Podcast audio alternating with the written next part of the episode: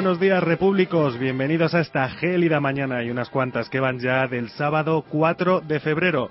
Esto es Libertad Constituyente, un programa dedicado al análisis, el debate y la instrucción política con los principios rectores de la verdad, la lealtad y la libertad.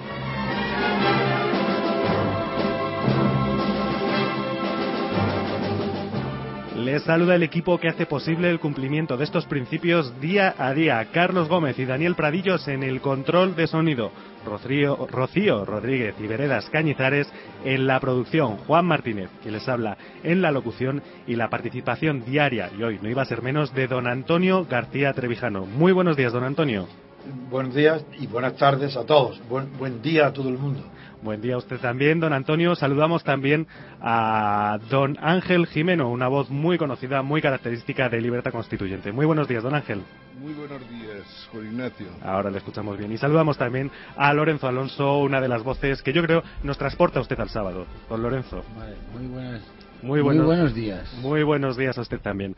Bueno, eh, pues vamos a comenzar. Ya saben que el, los sábados los dedicamos al informativo regional informativo regional en el que conectamos con algunos, con todos y cada uno de nuestros corresponsales eh, por toda la geografía española. Y hoy nos vamos, para comenzar, nos vamos a Linares con don Antonio Torres. Muy buenos días, don Antonio. Hola, buenos días. Buenos días a todo el mundo. Muy buenos días. Buenos días. ¿Qué noticias nos trae desde Linares, don Antonio? A ver, a ver, a ver, oye, Antonio, a ver si nos trae algo tan gracioso como aquello que contaste de Jaén del aeropuerto, que lo tengo metido en la cabeza. Vamos, vamos a intentar, hombre, yo creo que de todas formas mm, es lo que derive la conversación, pero la noticia principal, y creo que es una noticia bastante alarmante, es cómo ha aumentado el desempleo en Jaén. Ah, bueno, eso sí. Sí, es sí, que- que es lo que es interesante. Sí, es, es terrible porque de todos es sabido que ha aumentado el desempleo bastante en España, en Andalucía un 4%, pero es que en Jaén ha sido un 9%, ha sido el sitio de la provincia de ¿En, Andalucía. en cuánto tiempo? ¿En cuánto tiempo? Eh, con la, la última cifra, ¿sabes? Eh, lo, lo que ha sido el mes de, El mes de enero. Pero, hombre, yo creo que coincide. Estuve viendo los datos de Andalucía y vi una provincia muy agrícola en el caso de Jaén. Y me imagino que eso influirá, lógicamente, en el desempleo. Eh, sí, y sobre todo lo que es la finalización de la campaña de la aceituna, de la recolección de la aceituna, pues también ha influido bastante en, en esto, porque claro, aquí vive mucha gente, tiene como alivio eh, los jornales que dan en, en los trabajos del campo que genera la, la aceituna, pero como se dice muchas veces aquí, es pan para dos meses, ¿no? Un mes y medio, dos meses, pero es hambre para, para diez meses, porque pocas alternativas hay más en el campo, porque cada vez está también más monopoli mm, hay un monocultivo del aceite y, y no cuentan con otra con otro tipo de producciones que pudieran complementarse. ¿La fábrica, ¿La fábrica de coches no da para más? La fábrica de coches no, mm, no, empe- no, no existía Radio Libertad, pero el año pasado la, la cerraron. Madre mía. madre. y dejaron de producir. Lo que es Santana, ya incluso Santana el, el nombre lo ha perdido. Pero Santana llevaba muchísimos años ahí, porque yo recuerdo de niño que Santana... 50 años, más de 50 ¿Ves? años. Claro, yo lo recuerdo ahí. A- Sí, es que eh, en- de eso se trata. La noticia era, de alguna forma, viendo, a, analizar, partiendo de los datos del desempleo, analizar en qué se están dedicando, a qué se está dedicando nuestros gobernantes, los políticos. Y en- Bueno, en ellos, esta- ellos a, a no gobernar. Y, y el problema es a que se dedican los pobres gobernados. sí, vamos bueno, a ver, vamos a hablar de una cosa positiva, por lo menos, de, de Jaén, al margen de lo que estás contando. Jaén es de las pocas provincias andaluzas que tiene una balanza comercial positiva. Es cierto que es fundamentalmente agrícola y, por lo tanto, eh, tiene los efectos de las temporadas, como, como es natural en, el- en el campo. Pero. Jaén tiene una balanza comercial positiva que no es que sean unas cifras impresionantes, pero son 176 millones de euros que muchas provincias españolas las quisieran tener. Es cierto que Jaén, nada, si la ves desde el aire ya, ya te imaginas cómo es, cómo, cómo puede ser aquello, ¿no? Pero tiene la ventaja y el inconveniente precisamente de que es bastante agrícola y eso en el fondo, en una época tan crítica como la actual, no es lo peor que puede tener una provincia. Es más grave estar en un sector industrial o un sector turístico cuando tienes problemas serios, que son los que realmente recoge los datos generales de Andalucía, con un paro del 34% que yo no sé exactamente en Jaén cuánto corresponde. ¿Qué porcentaje de paro tiene la provincia de Jaén si has podido tener ese dato? ¿Sabes no, eh, no lo tengo, pero seguro que está también por, por, por, por en torno a los 30, el 30%. Y luego ya lo que las cifras son alarmantes en la población juvenil, sobre todo. Pero eso es un mal de todo el país. Mm. Por lo tanto, no. ¿Qué te voy a decir?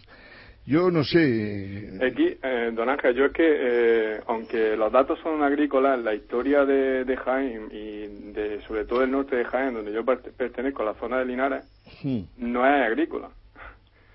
Eh, aquí tradicionalmente la gente en un origen se, se dedicaba a lo que era la industria metalúrgica y, a la minería. La minería, pues, tiene sentido que se haya perdido. No se pierde en todos los países, pero aquí en España lo que es la, actividad minera se desechó. No es que se desechara, sino que las minas cada vez son menos productivas. Sí, son menos productivas, pero hay muchos países donde, donde se sigue produciendo de forma estratégica. Ya, en fin. Eh, en España, en España no se entiende eso como estrategia. No sé si es no, pero vamos a ver, no, no nos equivoquemos tampoco. O sea, pensar que España es minera sería soñar.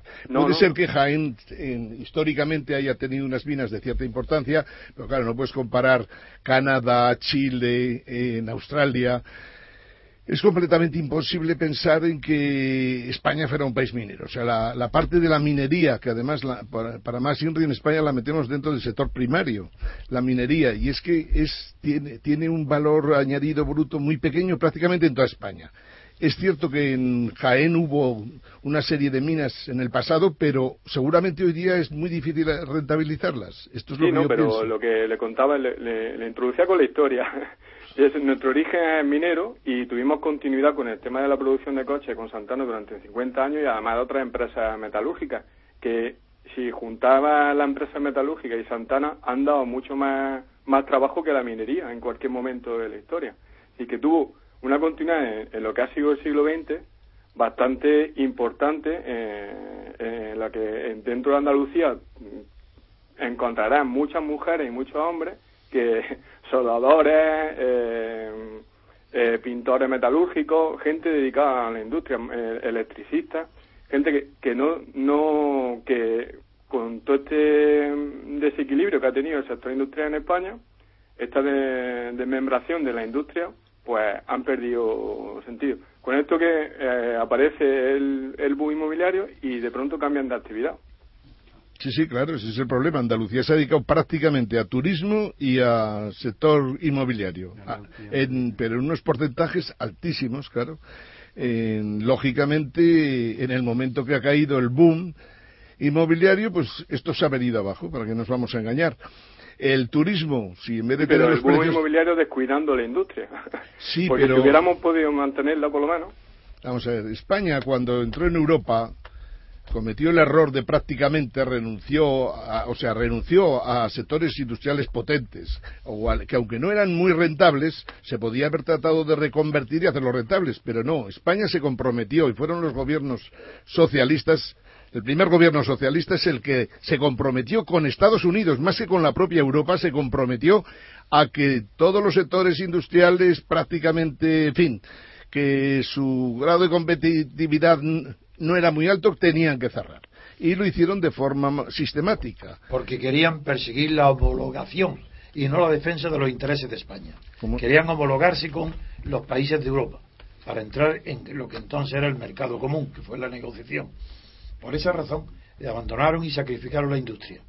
Así es, y un grave error, como ha demostrado luego la historia, ¿no? No se puede tener un país competitivo en el mundo sin tener un sector industrial potente que pueda desarrollar I, más D y que lógicamente pueda tener una serie de empresas de servicios también de alto valor añadido, pero ligadas a la industria.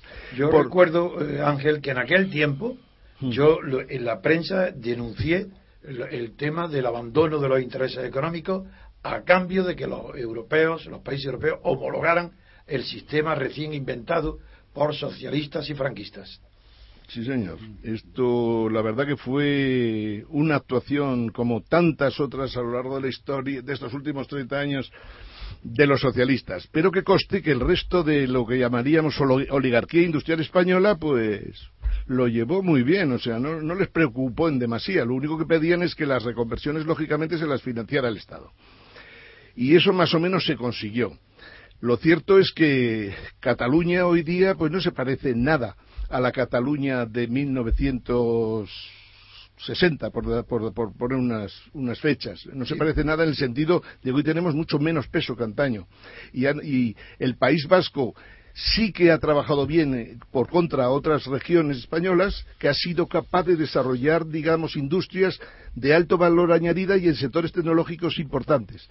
Por lo tanto, en España, como siempre, los gobiernos no han tenido políticas claras. Cuando un ministro de Industria del gobierno español, como era Aranzadi, decía que la mejor el mejor gobierno o mejor política industrial es no tener ministro de industria, pues ya daba a entender que estaban apostando claramente por los servicios en un país que no tenía, que, el único servicio claro que tenía era el turístico y, y como todos conocemos, un turismo de una calidad media baja. No solo eso, sino que ese bien importantísimo que España tenía de disfrutar de un clima que favorecía la afluencia de turística ha sido aprovechado para destruir las playas y destruir la naturaleza en el litoral y saltarse todas las normas legales de protección del medio ambiente. En eso han competido gobiernos del Partido Socialista y gobierno del Partido Popular. Todos. El otro día Arias Cañete, que es un ministro, como varios de los ministros que hay en el gobierno del PP en estos momentos, que tratan de hacer gracias o, tratar, o tratan de plantear cosas importantes, cuando en la realidad importantes tienen poco. Pero bueno, el amigo Cañete el primer día salió a la palestra diciendo que estaba dispuesto a reducir las normas que impedían construir en, ahí, en pleno litoral, lo cual era una barbaridad como la copa de un pino. Posteriormente ha salido con otra que ya tiene enfrascados en pelea continua, a vamos, y a punto de perder el gobierno de Aragón si se descuidan los señores del Partido Popular, porque el, par, porque el PAR ha dicho que no está dispuesto a admitir el trasvase del Ebro, por lo tanto, hacia el Mediterráneo. Pero, entonces, estamos viendo en este gobierno el Partido Popular que aquí no coordina nadie. O sea, el amigo Rajoy dice que iba a coordinar la economía. Pues bien, no coordinan nada. Guindos va por su lado, Montoro ya esta semana, por lo visto, ha estado castigado y está perdido completamente. Y la viceniña, pues lógicamente, pues ahí está. Digamos, coordinando, haciendo de vicecoordinadora, por llamar de alguna manera. Hablando, de, hablando de turismo, precisamente, este viernes ha estado eh, Arena, en Andalucía, con, con el ministro de Medio Ambiente, que ahora mismo no recuerdo cómo se llama, se ha reunido con los, con los el señor, el señor, el medio ambiente siempre va ligado en este país, no sé por qué, a la agricultura y no será porque tenga mucho que ver, pero ese es el ministro, el señor Cañete, el del que pues, estábamos ah, hablando. el señor Cañete, pues se ha reunido con los empresarios de Chiringuito, la llama así, no de no representantes de hostelería, sino Chiringuito de, de Málaga, para para eh, tener una reunión con ellos defendiendo el Chiringuito como modelo sostenible de, mantenimiento de nuestras playas. El chiringuito de las Coca-Colas y de los bocatas, o en fin. Pues de los petos de, sardina en, Málaga. Yo no digo que no se pueda hacer, que ese turismo no exista, faltaría más. Hay gente que a eso lo puede desarrollar muy bien. pero, indudablemente tendríamos que hacer un turismo de, más calidad. Que además en los chiringuitos no se puede dormir. Desde luego que en los chiniquitos no se puede dormir, pero sí que pueden dar de, un bocadillo. De comer el bocadillo, sí. ¿Y en Jaén el turismo cómo está?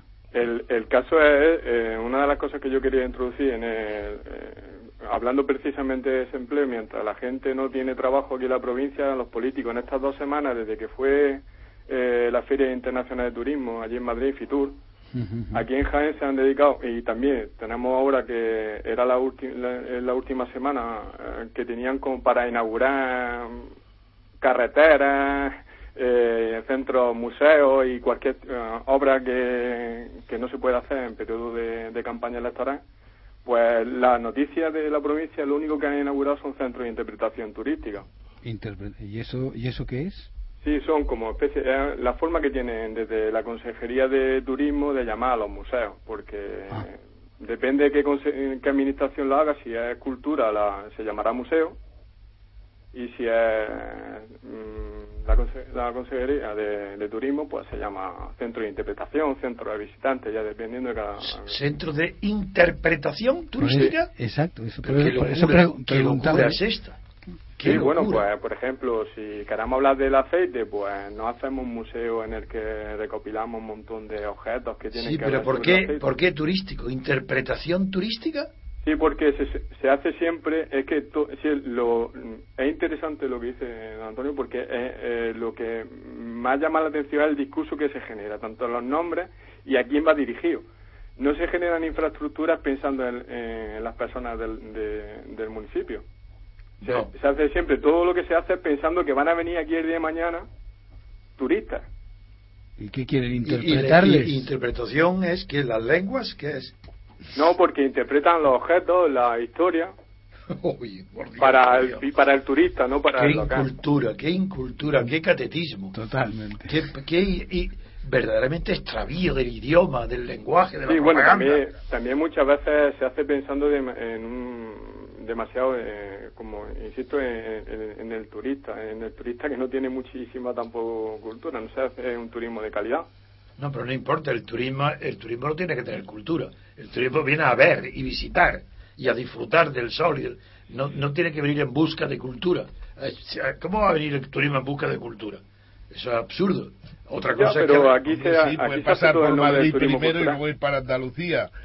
Pueden ir a visitar el Museo del Pardo y Muy ver bien, el- de camino. de camino, por descontado, pero no, pero quiero decir, Jaén a mí que es una provincia que, que choca, ¿no? Porque cuando entras y empiezas a ver aquellos olivos, eh, te imaginas más o menos cómo es Jaén. Y sin embargo, ha dicho cosas que están muy bien, o sea, eh, como diría, han tratado lógicamente en torno al aceite hacer cosas, bien. Es insuficiente, está clarísimo. Y por lo tanto, o sea, una provincia no se puede dedicar a la agricultura salvo que aparecieran ahí unos, verdade- unos cerebros financieros que en vez de con- dedicarse a exportar el aceite bruto aquí y que lo refinen en otros lados, hacer justamente todo lo contrario. Eso sí que podía haberle dedicado atención eh, la provincia de Jaén, ¿no? Pero, pero ya merece la pena esta conexión con, ti- contigo, Antonio Tor- Torres de Sí. Jaén, para que el, el resto de las provincias, el resto de los españoles, nos enteremos que en Jaén se ha inventado algo que se Bueno, llama es interpretación. En, en toda la interpretación turística de Andalucía. sí, sí, es como se llama en Andalucía los centros de, a los museos. Esto será alguna can- Qué locura. cansada de alguien del Partido Socialista que está en alguna cosa. parece una tomadura de pelo. Si es que esto parece una locura, de verdad. Pues don Antonio Torres, muchísimas gracias por su participación. Eh, le vamos a despedir, le esperamos la siguiente semana. Hasta luego, muchísimas gracias. Adiós, hasta luego. Despedimos a don Antonio Torres desde Linares y salu- saludamos a don Alejandro Pérez desde Córdoba. Muy buenos días, don Alejandro. Hola, buenos días, saludos para todos. Buenos días. Alex, Alex. ¿Qué nos trae desde Córdoba? Pues yo traigo algunas noticias frescas, vamos, frescas, que empezaron a final de- del mes pasado y, y han continuado durante, durante este mes y yo creo que van a dar que hablar en la provincia de Córdoba.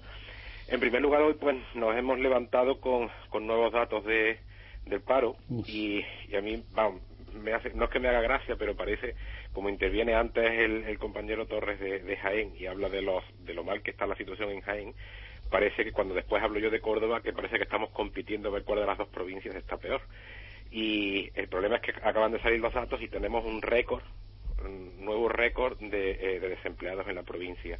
Y es el máximo desde que hay serie histórica, desde 1996. ¿Tienes cifras por casualidad que Sí, el total de desempleados ahora mismo es de 86.320. Eh, eh, hace, vamos, antes de, de que, de que terminara el año, el paro en Córdoba era, creo que era la provincia más con más paro de, de España, la segunda después de Jaén. Teníamos un 34% de paro. Y bueno, pues con este dato no sé por dónde rondaremos ya. Estaremos mm, dándole eh, tortas al 35% seguramente. Eh, y la cosa pues no tiene perspectivas de, de mejora.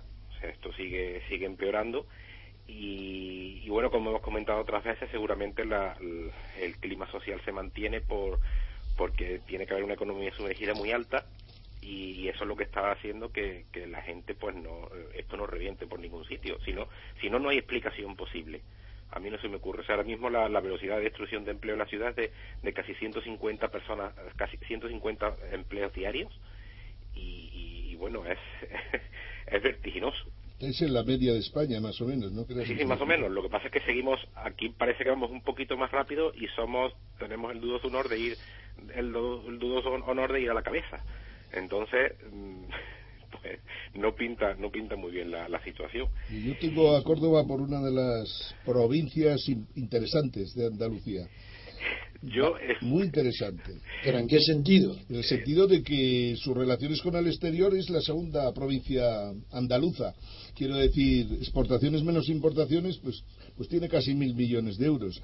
Con lo cual quiere decir que Córdoba tiene sector industrial, tiene sector agrícola, tiene sector servicios, tiene de todo, obligatoriamente. Sí, sí, sí, tiene, en general hay, casi de todo, pero no, mm, no muy bien desarrollado. O sea, yo creo que se podría conseguir más en, en, esta ciudad, sobre todo porque además se podría potenciar, un, ya hablamos en el, en, el programa anterior, que si realmente se potenciara, por ejemplo, la, la industria agroalimentaria en, en, esta ciudad tiene, yo creo que tiene un potencial muy fuerte.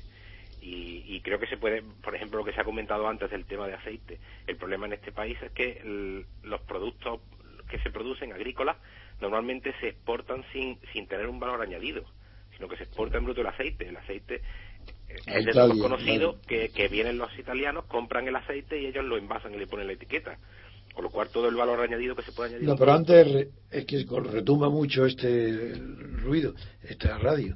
Eh, quiero decir que eso lo hacían también los italianos, pero refinando. Ahora ya no lo hacen el refinamiento. Eh, no lo sé, ya de eso, de eso no, porque hace ya tiempo que no que no que no he seguido el tema, pero ha sido una cosa, mm, vamos, que desde que entramos en la Unión Europea ocurría y era un secreto a voces, o sea, que, Italia tenía mayor cuota de producción de aceite, no eran capaces de, cubrirla y venían a comprar aceite aquí a las cooperativas españolas, se lo llevaban y lo envasaban como suyo. Y lo mismo ocurría también en Grecia y en otros sitios. Entonces, yo creo que eso es un problema que tenemos en, en no sé si solamente en Córdoba, pero creo que en muchas provincias de, de Andalucía ocurre eso.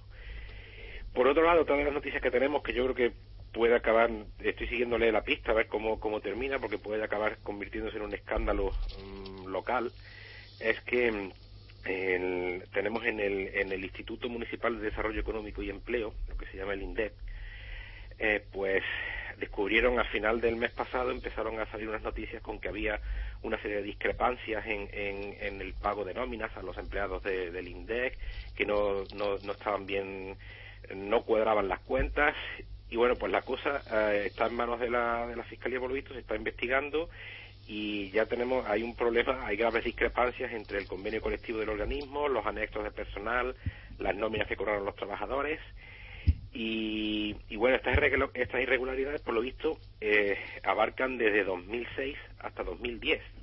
O sea que estamos hablando de un periodo de más de cuatro años y nadie se ha dado cuenta de nada. O sea, ¿cómo es posible ¿Cómo es posible que el, ninguno ni el partido gobernante, que, ha sido Izquierda Unida durante todo ese periodo, ni ninguno de los, de los miembros del, del, Consejo Rector de ese organismo, que incluye a los demás grupos municipales, tanto del PP como del PSOE, como de, tanto de Izquierda Unida, evidentemente, cómo es que nadie se ha dado cuenta de eso, ni ha denunciado, ni ha habido un, un, aviso antes, porque son muchísimos años. Y ahora esto sale a la palestra. Además, la última noticia que ha salido hoy en los periódicos locales es que además hay, hay documentos que han desaparecido. Las, las, auditorías, las empresas que están haciendo la auditoría están viendo que hay, que hay contratos de personal que han desaparecido y que no los encuentran por ningún sitio, no, no, se, lo, no se los remiten para hacer la investigación. Eso es muy fácil de localizar. Si hay alguno, si hay, una base de datos mejor en este país es esa precisamente. Por eso en Sevilla cazaron a todo el que había que cazar. Sí, sí, sí. Pues Pero desde luego lo que me sorprende es que Izquierda Unida también se dedica a estas cosas. igual, igual. si, si, esto es lo que lo que se viene diciendo, que en un sistema donde no hay control, es el mismo perro con distintos collares. O sea, da igual que tengamos un gobernante o un grupo de Izquierda Unida, del PP, del PSOE, mm, de Unión, Progreso y, Democracia, quien sea. Si no tenemos control sobre ellos, en el momento que se convierten, que llevan en un feudo 10, 15, 20 años, hacen de su capa un sallo. Eso es el, grave problema. El grave problema del Estado de las autonomías en España es ese. Descentralización de la corrupción. Eh, y para luego hacerla incontrolable, para acabarla a fastidiar, porque luego los estatutos les permiten que no los controlen. Con lo cual, esto es la casa de Tócame Roca y vamos, esto es una sinvergoncería organizada, pero desde el Estado. Sencillamente Totalmente. han sido los políticos, pero en realidad hay que reconocer que, que el tinglao este que hemos montado es, es que es de- destructivo. Y, y no solo esto, sino que ahora con los números que están saliendo de País Vasco, que también está prácticamente en quiebra, Cataluña, Valencia, Andalucía, lo, ma- lo más importante del país, Sí, sí, sí. Sí, no, en es que- quiebra. Esto es gravísimo. Oye, estás, el país eh, está en quiebra. o oye, sea, perdón, Don perdona. Sí. perdona, sí. eh, estás hablando desde el año 2000, cuando estaba Rosa Aguilar de alcaldesa. Creo que sí, que estaba todavía Rosa Aguilar. Desde Y 2006 entonces, hasta entonces 2015. yo me pregunto, eh, últimamente yo, bueno, por, por razones que ahora no vienen al caso, he mirado unos cuantos informes de la Cámara de Cuentas de Andalucía. Entonces, ¿qué coños hace la Cámara de Cuentas? ¿Eh? La Cámara de Cuentas, eh, yo sé que ha, ha hecho algún informe sobre el Ayuntamiento de Málaga, ha hecho, está haciendo ahora informes sobre eh, ciertas, lo que se llama en Andalucía, la comunidad autónoma, esa especie de administración paralela. Sí. Están sacando a relucir las agencias y todo el derroche que hay.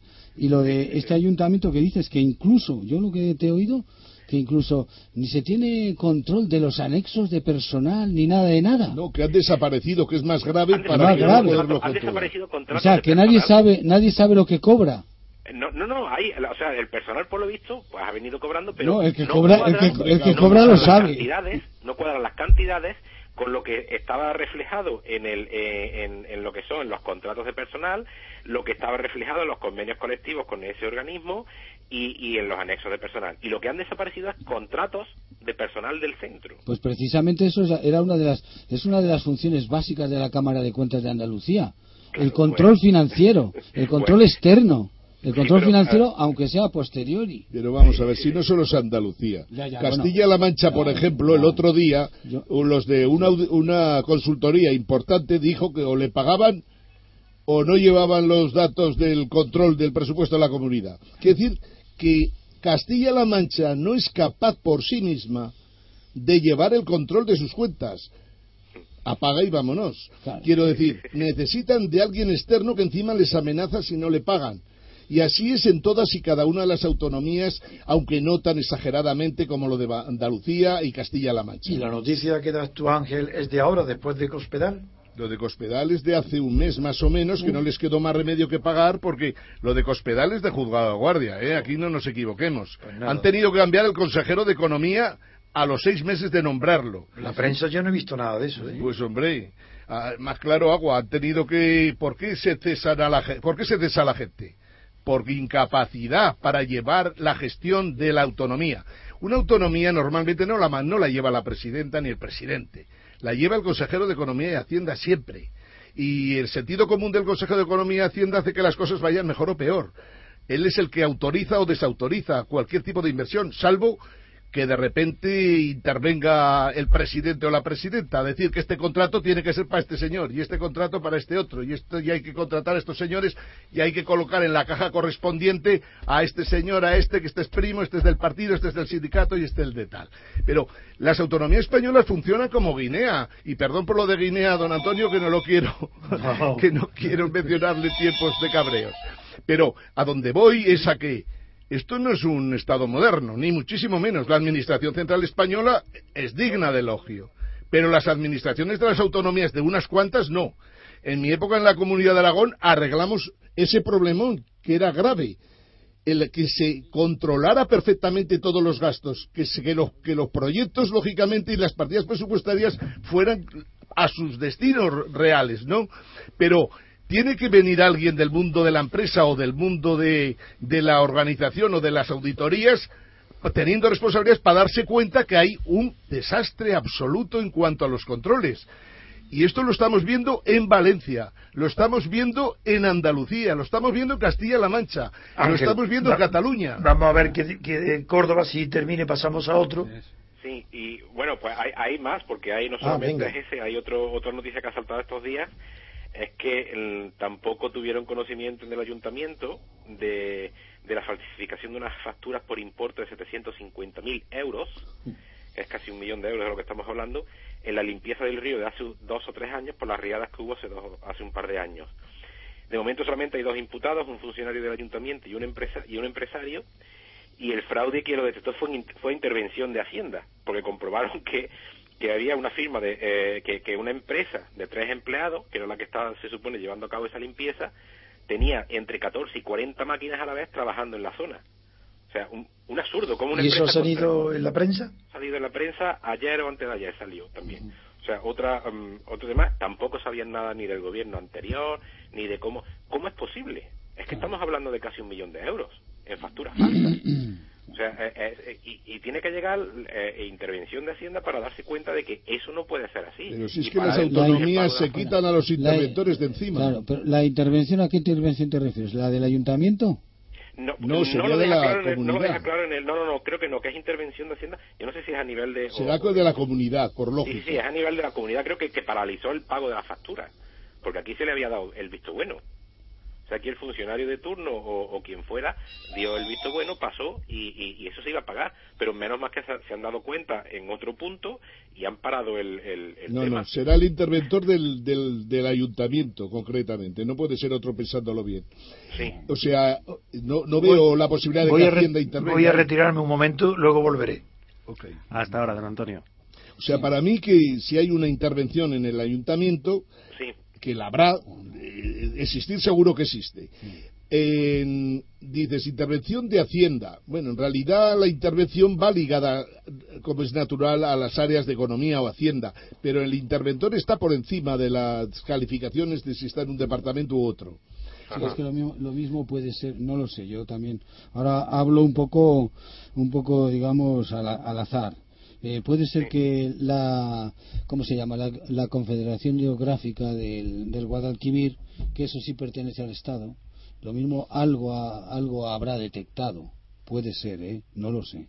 Pero al decir tú intervención sí. intervención de Hacienda, lo mismo eso me, aquí, viene, me da... más tengo, tengo la noticia ahora mismo aquí, una de las noticias dila, dila, dila. de los diarios, y pone que es la subdelegación del gobierno la que se negó a abonar el dinero Exacto, al percatarse de las graves irregularidades. Exacto, la subdelegación del gobierno que es del Estado. Sí, y la intervención de Hacienda, la Confederación Geográfica del, del Guadalquivir que pertenece al Estado. Efectivamente. Luego es la intervención de Hacienda, la Hacienda del Estado, Sí, la que detectó. Efectivamente, detectó el problema. Pero aquí en el ayuntamiento A eso me refiero. pasó, digamos, mm, de largo. O sea, no, no se le No, pues, más, yo la verdad, la verdad pues, es que de, eh, de Yo me lo guiso y yo me lo como, sí. como Juan Palomo. Claro. Es una, es una pena porque yo yo de Córdoba, del Ayuntamiento de Córdoba, que conozco a conozco a gente y conozco su forma de, de actuar y su presupuestación, eh, lo tengo en buena estima. Hay gente muy competente de- dentro del Ayuntamiento, ¿eh? Si es posible que En la en la- en- que- cuestión, yo me refiero solamente a una, a una cuestión, a- para, en la cuestión de, por ejemplo, de elaboración de los presupuestos, de dar los datos, la forma que tienen de gestión de los tributos locales, ¿me ¿entiendes? sí, sí. A, a eso Sí, me sí, es posible. Sí, sí, lo más probable de todas estas cosas, lo, más, lo, lo peor de todo es que estoy seguro que es que detrás hay mucha gente competente trabajando que hace muy Claro, bien. Pero claro, claro. te encuentras con los tres o cuatro ineptos que van a, a, a, a- a sacar tajada para su bolsillo y a, hacer chanchullos y hacer y, y con eso enfangan y, y ensucian toda la labor y el buen trabajo que pueda estar haciendo pues mm, Los funcionarios de normales. Pues, Pero no de- tengas Eh, ninguna señores, duda de que señores, los funcionarios hemos se enteran de hemos- las cosas. Claro, Hemos y no las denuncian. Disculpe, También, disculpen, también. don Ángel, don Ángel, don Lorenzo, discúlpenme. Eh, don Alejandro, muchísimas gracias Sí. por su intervención. Le tenemos que despedir ya únicamente por una cuestión de tiempo. Muy bien, un saludo muy, y un abrazo. Y muy ilustrativo, muchas gracias. A. Muchas gracias, don Alejandro. Un saludo a don Alejandro Pérez desde Córdoba. Eh, saludamos ya a don Vicente Carreño desde Murcia. Muy buenos días, don Vicente. Muy buenas, muy buenos días. Muy buenos días. Buenos días. Lorenzo y Ángel, sí.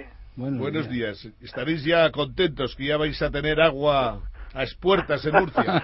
Sí, sí, sí. El problema del agua, el, el- el eterno problema del agua, ya lo narraba el poeta republicano Vicente Medina.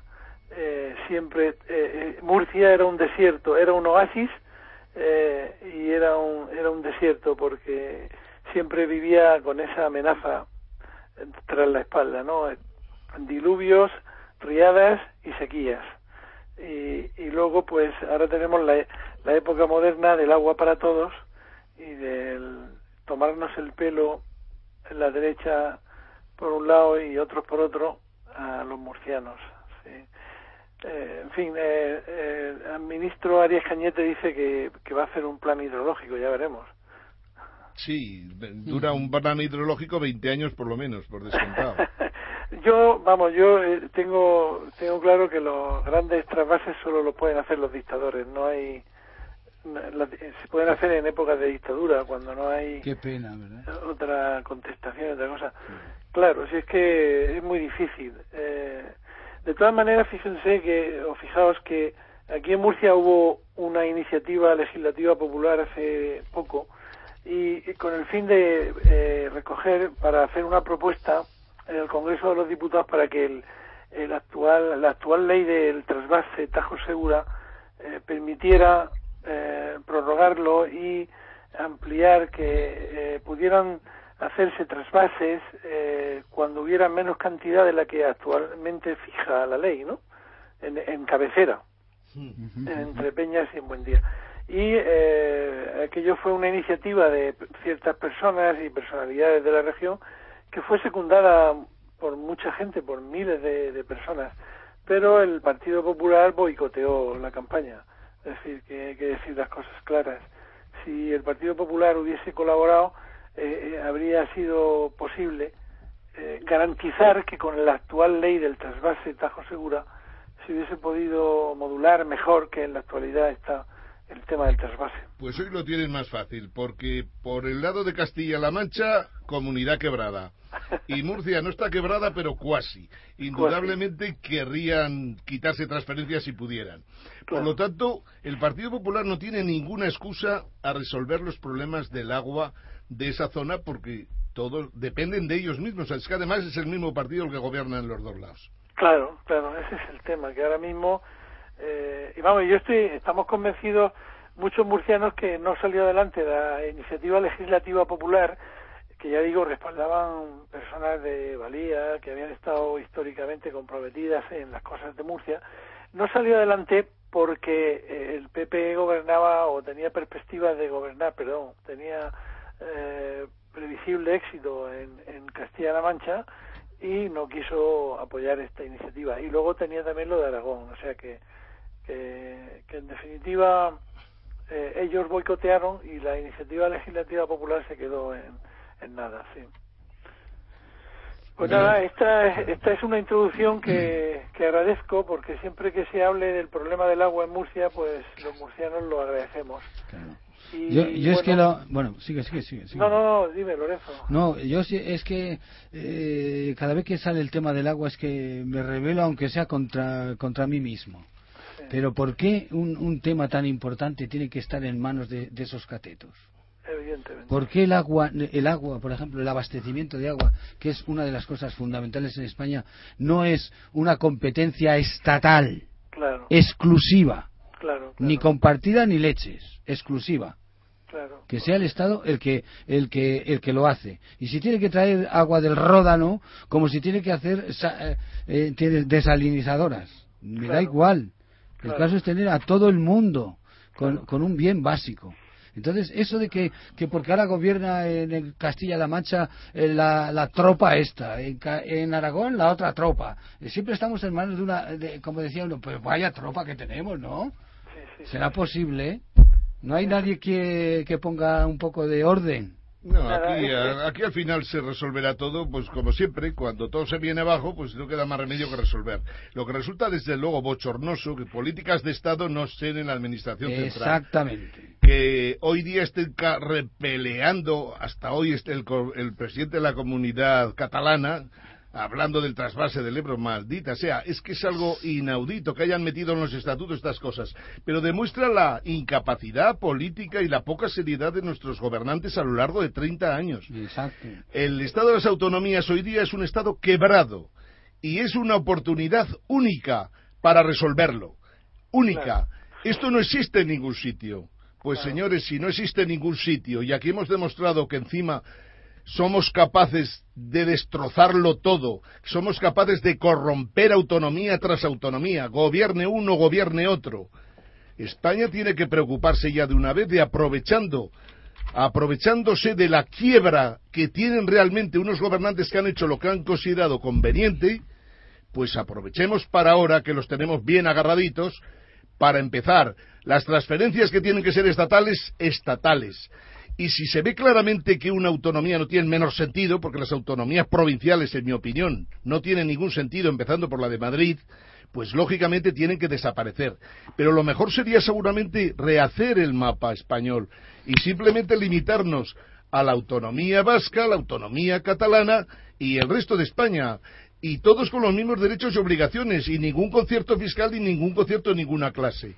Esto sería lo que deberíamos hacer para aprovechar la barbaridad que han hecho todos estos presidentes y presidentas, que ha sido cargarse el Estado de las autonomías desde una punta a otra de España. Claro, y luego pues lo que no han hecho, y ahora pasamos ya a otros titulares que tengo preparados, lo que no han hecho ningún diputado de lista de partido, me refiero a los diputados que, andan por allá por Madrid. ¿El señor Sánchez Pujalte y compañía o ese es de Albacete? Martínez, Martínez Pujalte. Martínez, Pujalte, Como nuestros oyentes han podido apreciar... Me he colado, me he colado. acaba de incorporarse al programa don José Escández. Disculpe, don Vicente, continúe. Perdón, buenas tardes. Sí, muy bien. Buenos días. Perdón. nos ibas a comentar algunas cosas. ¿Estás dormido? Sí. sí, iba a comentar que, bueno, pues que esos diputados de, de, lista de partido que, que, van al Congreso, pues nunca han sido eficaces a la hora de defender eh, la tierra murciana y su necesidad de agua, su necesidad perentoria para la, para la vida y para la economía eh, y la agricultura que es la base de esta región. En fin. Porque no pintan nada, pobre gente, y no tienen la culpa ellos. Por que El que se revela lo echan de la lista. Eso es, al ser diputados de lista no son eh, defensores de sus electores, de sus votantes, que por otro lado tampoco lo son, porque ellos han ido a... No, no, ellos a los votantes no los, no los representan. Ellos representan, lógicamente, o al señor presidente de Murcia o al señor Mariano Rajoy, presidente ahora del gobierno de España, que es el que los mete en la lista. Ahora que estabas hablando, y yo continúo, como digo, a, a, mi, a mi historia, el agua que es, es, muy importante en Murcia. Yo reconozco, eh, hace poco leía yo que de los sitios que mejor gestionan el agua era en Murcia, en Lepe y en pueblos por ahí así de que a mí cuando lo oí eh, me digo pues fíjate y precisamente los de Lepe ¿estás seguro? no son los de Valencia Sí, la verdad también, es que... también, en el, en el este y el Lepe, con el goteo de los limoneros y eso, bueno, y, la, y las fresas, Sí, de verdad, le, digo, es una pena, porque con poca, vosotros con poca agua hacéis virguerías. Claro, la infraestructura de riego que hay eh, instalada ya, modernizada y actualizada con programación, con embalses, con redes de redistribución, etcétera, es fantástica, es una maravilla. Esto yo yo recuerdo la, la época en la que todo esto no existía y que era riego por inundación y ahora y, ahora ahora no ves prácticamente ya ese tipo de riego. Está todo muy racionalizado y muy eh, muy instrumentalizado y dirigido por, por especialistas y por personal. Ha habido mucha formación en este tema y a excepciones muy muy muy concretas esto esto funciona muy bien o sea que Murcia en ese sentido luego ha habido ha habido otra faceta de, de achacar el, la demanda de agua para urbanizaciones y proyectos eh, megalómanos de, de campos de golf y, pero este tema eso eh, sería cuestión de otro debate diferente. Y yo yo sinceramente para ello no estaría capacitado no aunque sé que ha habido eh, es decir que toda todo un sector de la de la población ha denunciado que, que se quería hacer este tipo de cosas no en determinadas zonas de la región. Eh, eso sería cuestión de, de otro debate separado creo yo es un debate que además tiene que hacerse con racionalidad económica. para que nos pudiéramos preparar bien y tal. Pues don Vicente, eh, hemos agotado el tiempo ah, reservado para su intervención. Eh, por seguir un poco con eh, las metáforas sobre el agua, el programa debe seguir su curso, pero no sin antes agradecerle muchísimo su, su entrada hoy en esta mañana de sábado en Libertad Constituyente. Si me permites, por supuesto. Juan, quería comentar que estamos preparando alguna reunión posiblemente con los amigos y compañeros de Alicante ah, para ver si podemos poner en marcha algún tipo de actividad conjunta, ¿no? Eh, ah, Alicante, Murcia y enlazar con nuestro compañero de, de Vélez Rubio, con José Juan y bueno, pues eso, ponerlo Llevar, en- llevar, llevar a cabo ese del MCRC Levante. Levante, sí, el- el- la luz del Levante. Había preparado yo una serie de, de temas para hoy, pero el tema del agua nos ha desviado el cauce. yo tenía preparadas unas cuestiones sobre el tema de los recortes sanitarios en la región, las inversiones en cuotas partici- participativas de la CAM eh, y la no posibilidad de que Murcia liquide en este año presente, en este ejercicio, la deuda farmacéutica. Pues nos, Tam- no- nos está poniendo los dientes largos. A la Sí. próxima semana Bueno, volvemos oye, al tema. Pero nos exacto. dice al principio los temas que vamos a tocar. Don Sí, Vicente. sí. Oye, yo Don tomo Vicente, nota, ¿eh? Para la próxima, ¿eh? Esto nos da para toda la tertulia, ¿eh? Muchísimas Hombre. gracias, don Vicente. Hasta siempre. Muchísimas gracias. Hasta Hasta la próxima, hasta la semana que viene, don Hasta Vicente. siempre. Muy interesante. Don Vicente Carreño desde Murcia. Saludamos ya a don Francisco Corraliza desde Huelva, que parece que lo hemos perdido, así que hemos hecho mal en, en despedir a don Vicente.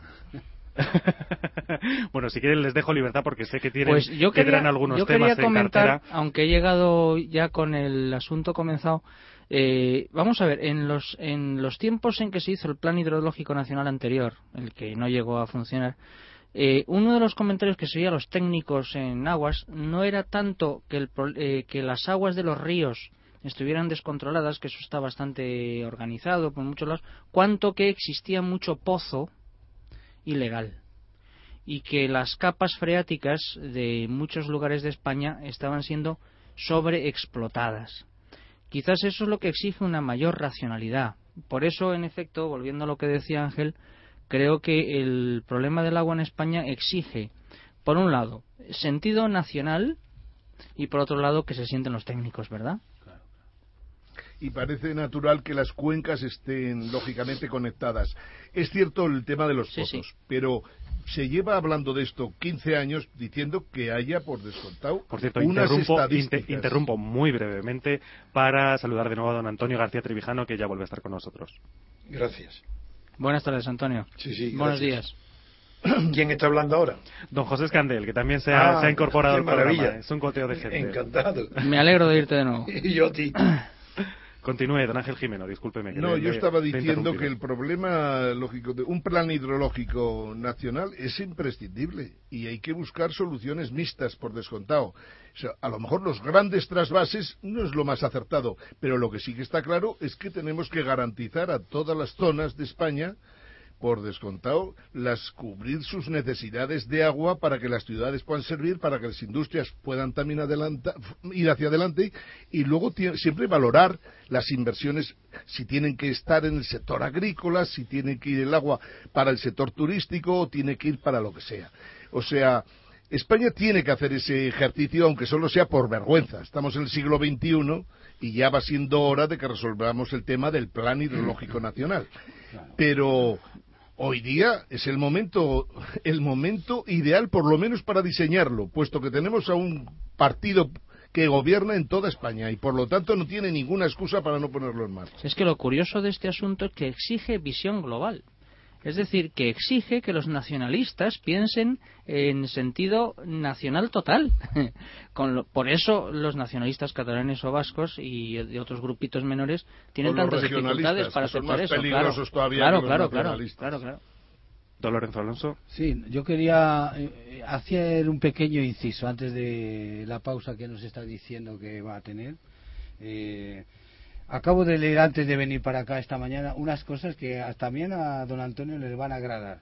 Esta mañana antes de venir para acá eh, estuve mirando así un poquito en el ordenador eh, y vi que en el ranking general de iVox eh, hemos subido del 26 al 24. No, no, no, estábamos en el 24 siempre. Bueno, pues yo lo he visto de 24. No, no, ahí estábamos. Vale. Entonces no me no he leído mal, no he No. leído mal. He visto 24 porque yo en había el visto 24 estábamos. eh. Ahí al contrario. No, Ahí hace hace dos semanas o por ahí yo vi el 26. No, no, no, no, no, nunca. Ahí lo tengo yo el control. Vale, vale. Eh, hemos estado del 16, pasamos al 18, del 18 al 21, del 21 al 24, y ahí estamos. Vale. Esto, y en lo de actualidad y sociedad yo he visto que el número uno, el número dos, el número 4 y el número 9 pertenece a nosotros. Ah, eso sí, eso sí. Ese, Es pero decir, ese es diario. El, número 1 es el debate económico del viernes, Sí, de sí, ayer. sé, sí. El segundo, el debate económico del jueves. Sí, es verdad. El cuarto, la lectura crítica de la prensa. Pero eso es frecuente, eso es casi todos los días. Los audios casi todos los días estamos los primeros. Yo por es eso, que no lo leía, pero esta mañana cuando lo he leído dije... pero yo lo "No es sigo posible". diariamente. Vale, y vale. Por, eso, por eso es tan raro que estando siempre los primeros todos los días en los audios, sin embargo luego en la clasificación general hayamos retrocedido. Eso no lo comprendo, porque estamos delante todos los días de los demás y luego en la general de la semana no, puede, no podemos retroceder. Y eso es lo que no entiendo. Ya sé que han dado una explicación de que nos robaron, de- de- de- declararon mil, no digo robar porque es una palabra intencionada, un error, lo que fuera por error, nos dieron 1.700, 1.800 menos de entrada el viernes, la pusieron a cero y he visto que ayer han corregido y ya han pasado a 1.000, pero nos siguen faltando 750 o 800 entradas. Bueno, y pero- por eso, por eso estamos en el, 20 en el 24, no hemos avanzado, no hemos adelantado. Pero esos son detalles que usted conoce, pero Yo conozco bien. Exactamente, pero para los oyentes o la gente que entra en internet y ve y ve, por ejemplo, actualidad, política, economía y Ocupamos sociedad. todos los puestos. Exactamente, el Los 1, primeros. 2 y 3 Sí, somos nosotros. sí, sí, es cierto. Toma, es que aquí solo hay catedráticos, pero además Claro. de... y después de 10. yo pincho, yo como ciudadano normal y corriente, sin ser entendido, pincho en los más populares. También. Resulta que el número 1 es el jueves día 2. Sin nosotros. Los más populares El 4, el Sí. jueves, debate político. El quinto, lectura crítica de la prensa. Sí, el eh, sexto, debate económico. Es cierto. Es verdad, eso lo y lo- Es una- cierto, ¿no? Sí, eso es cierto. Luego no estaba dormido esta mañana cuando lo no, no, no, no, no, no. Vale. Y hay otro dato importantísimo que ese sí que, que yo no sé en realidad lo que eh, significa, ¿verdad? Sé que es algo muy bueno, pero es que estamos los primeros de, más de 40 o 50 mil emisiones en, es- en español, tanto de España como de América del Sur y Estados Unidos, y estamos los primeros en el karma. Y, y yo leí, buscando, leí que la empresa misma, Evox, decía que premiaba eh, al, al que tuviera un karma mayor, colocándolo, si se le- el oyente pincha en inicio, verá que ahí está en libertad constituyente, aparte de todos los demás, ocupando una columna izquierda entera, donde viene un karma que ya estamos por encima de 20.000 de karma, cuando lo normal que yo he visto antes era karmas de 40, 50, 100, eh, así que el éxito es extraordinario, porque estamos los primeros en, en karma que debe ser encanto, atracción, Eso, eso es lo que te iba a preguntar. Eso, ¿Qué eso. puñetas es el que no- karma? es que no sé es lo un que es. lenguaje, es que Antonio se está metiendo en sí. el lenguaje de Eso la- es un tecnicismo muy raro. Es que yo no lo sé tampoco. Ah, muy pero bien. sé que pero sé que lo pone Debe ser como- algo bueno, ¿no? No, no, lo pone como Son un de los premio. chavales de Meneame, No, es- todos esos. sí, no, pero Ivo lo pone como lo mejor y que y que más está preparando un premio en metálico Anda, mira que para estar los primeros. Eso nos correspondería a ver si nos lo dan. A ver, a ver. Pero en cualquier caso, que el máximo honor para Evox es colocar al, el número uno del karma a quien sea. Y nosotros llevamos ya una semana los primeros. Lo único, el uno no es los primeros. Es que ahí no hay clasificación. Es que el número uno en karma le- lo colocan en el sitio de honor del- de todo el registro de Evox. Y ahí estamos. Hombre, es que a mí me a mí me resultó un poco chocante que de los Sí, 10 primeros todos. eh, estemos cuatro y de los otros son eh, pues es el Onda Cero de Herrera No, y también Julia es, Onda no, pero también es verdad que hay que reconocer el mérito a quien lo tiene, que También, como también. Juan Carlos Barba tiene, tiene, tiene un colectivo eh, también que se llama... la, brújula. No, no, ¿Cómo lo- colectivo- Burbuja, burbuja. Eh, Eso es su burbuja. Burbuja también, inmobiliaria. también tiene mérito... CB, CB, es Sí. que yo leí en una, el CB, una- el CB, que también están eh, colocados ya siempre entre los 10 primeros de, de cada día, aunque el puesto en el ranking general está en el 61, pero tiene mucho mérito que estén ya en ese puesto, aunque es cierto que ellos tienen una tradición muy grande de que llevan mucho tiempo en Internet y que tienen un grupo ahí de, de frofos, de partidarios, de seguidores de ese, de ese informativo, que me parece muy bien, pero yo reconozco el mérito que lo tiene, lo tiene, es una pena que se fueran, porque han dividido las fuerzas, pero allá ellos. Yo, eso al cambio nos ha dado la oportunidad de poner un equipo extraordinario en la economía como el que tenemos.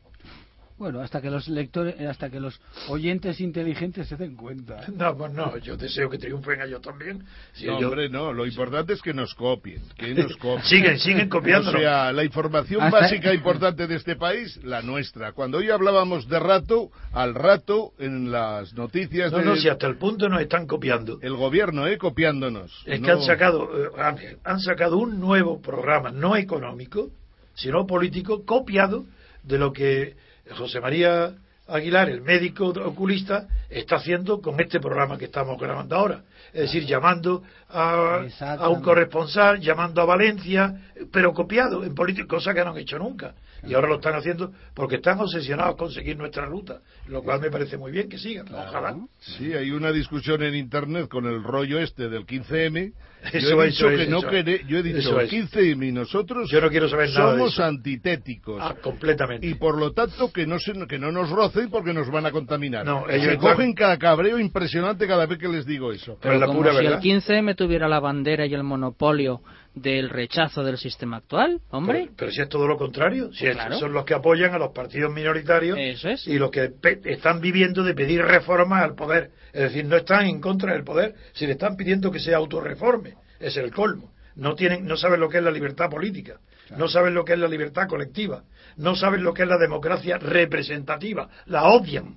Quieren democracia asamblearia, como si eso fuera posible, como si esa utopía no fuera reaccionaria. Porque como es imposible, todo lo que es imposible y se persigue en política es de carácter reaccionario. La sa- la- Lo la- más interesante de la semana es que han hecho un periódico que se titula. Sí, sí, Diario 15M. ¿Ah, sí? Sin director, sin línea editorial. Eso sí. y sin periódico. Los que, que escriben no pertenece ninguno a partidos políticos. No, Deben en pertenecer a la Comisaría General de Policía, me Pero- imagino. Pero ¿quién hace ese periódico? Yo sé, Ellos- ya sabe que aquí nadie- ¿Quiénes son la ellos? siete ¿Quiénes son ellos? Por favor, a ver, ¿Quiénes son ellos? El 15M ha dicho, el 15M que no sabemos quién es- habla en nombre del 15M, no sabemos si serán los de Ocupa ya, o si serán los de Democracia Real ya, o si serán los, los 800 movimientos que había por ahí perdidos, pero han dicho que sacaban un periódico que se llama Diario 15M. Lo gracioso, sin director, sin línea editorial y sin periodistas que tengan que ver con partidos políticos, aunque supongo que, pues no sé, la Comisaría General de Policía quizás les haya prestado los, No. los que anarquía, preparen los anarquía, artículos. anarquía pura, ni siquiera hay director. No, no, o- ojalá fuera anarquía. Ojalá fuera anarquía. Eso es desprestigiar a los Ah, anarquistas. bueno, vale. Eso ni hablar. El anarquismo es algo serio. Ellos no es nada serio. Ellos son unos. Como pasan, cada dos o tres generaciones surgen estos movimientos creyendo que están descubriendo el Mediterráneo, cuando no están más que incidiendo en un error que se estaba cometiendo desde la Edad Media. Desde Marsilio de Padua, que de- descubre lo que es la representación política, no hay nada que la pueda sustituir. Nada porque eso la directa o la asamblearia es para pueblecitos pequeños, para como en Suiza, un cantón de 200, 300 personas. Eso sí, ahí demo- muy bien. O los consejos abiertos de España. O, o los claro, de los pueblecitos. Que, existen, otra cosa. que existen, ¿eh? Sí, sí, lo sé, lo sé que sí. Pues si les parece, Muchos. señores, retornamos, retornamos al informativo regional. Eh, saludamos a Paco Corraliza, que seguramente está sufriendo por no poder incorporarse a la conversación. Don Paco Corraliza, muy buenos días.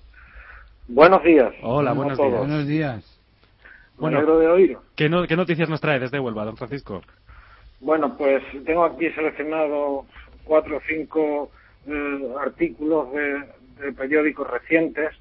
En el primero de ellos que, quiero hacer referencia a último comentario, a uno de los últimos comentarios que hice en mi última eh, participación, donde hacíamos alusión a que en el Boja, de, en el Boletín Oficial de la Junta de Andalucía del 12 de enero de 2012, se aprobaron, se aprobó por parte del Consejo de Gobierno de la Junta un total de 90 millones de euros para financiar cursos, lo que denominan ellos acciones formativas dirigidos a los sindicatos, UGT y comisiones obreras, por una parte, y a la, a la Confederación de Empresarios de Andalucía por otra.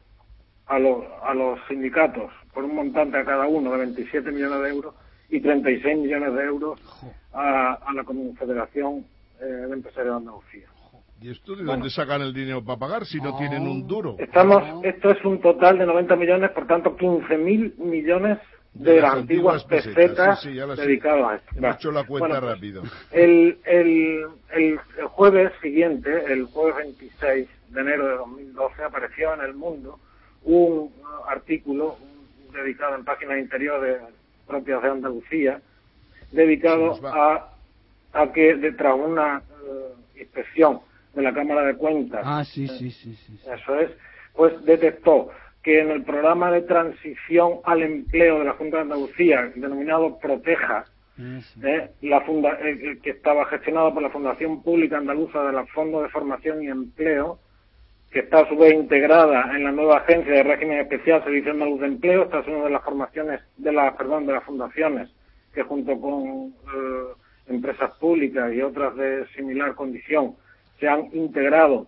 por la puerta de atrás en la administración pública. Sí, las agencias públicas esas. ¿no? Eso es, agencias mm, de régimen especial en este caso, agencias administrativas en general. Bueno, pues dice que la Cámara de Cuentas ha detectado costes elevados en, el, en los cursos que ha impartido nada menos que 2.012.300 euros por alumno, a razón de 72.100 euros. ¿Cómo 2 millones por alumno?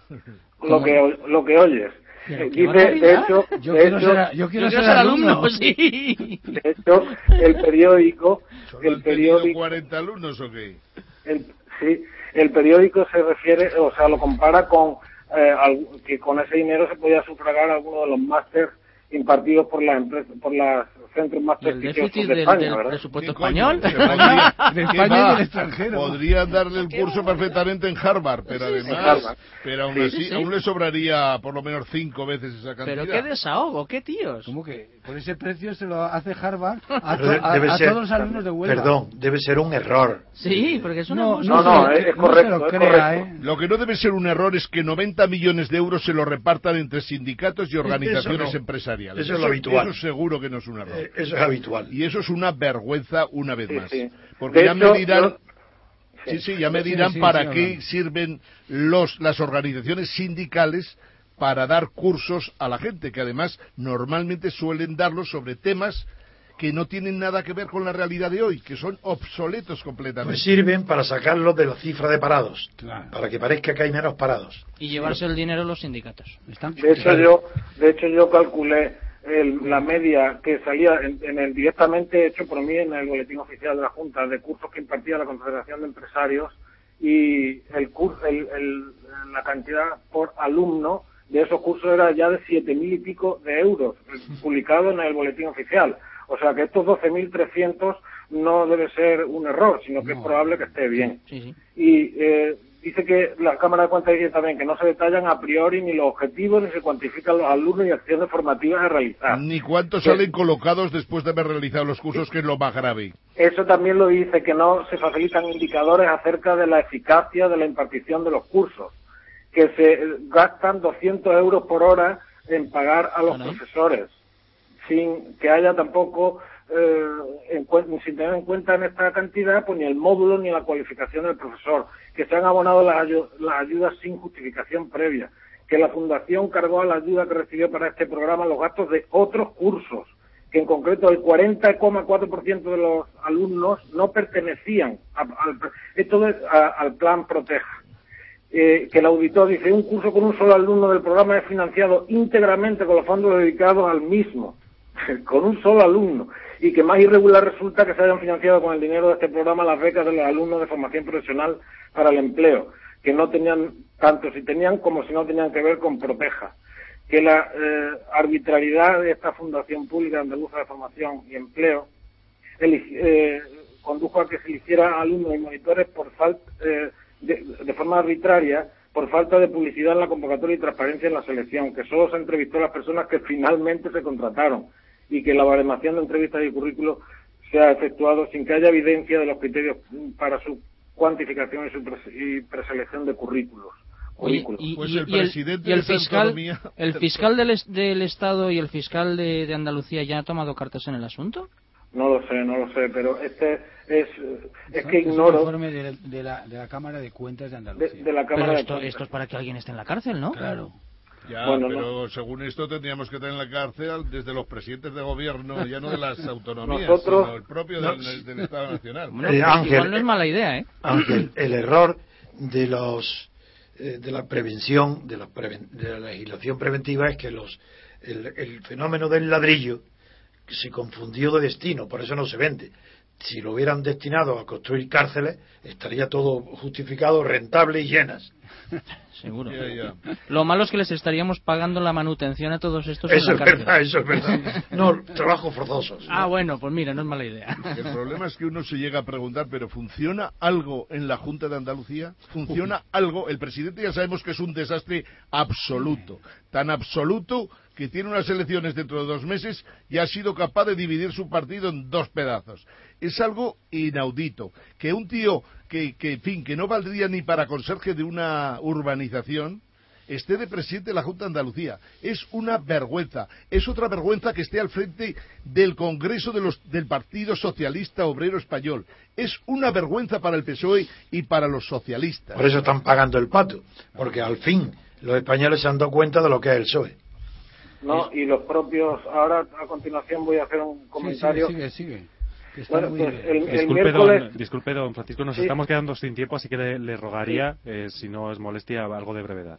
Bueno, pues eh, solamente comentar que el miércoles 1 de febrero en ABC se publicó que la Junta ha repartido 145 millones de euros del Fondo de Reptiles posteriormente a la dimisión, o sea, firmada su, su, la autorización del pago por directores generales que no son el que, el que ha aparecido, son sus sucesores, que ha aparecido sí. en, los, en, los, periódicos, los dos últimos.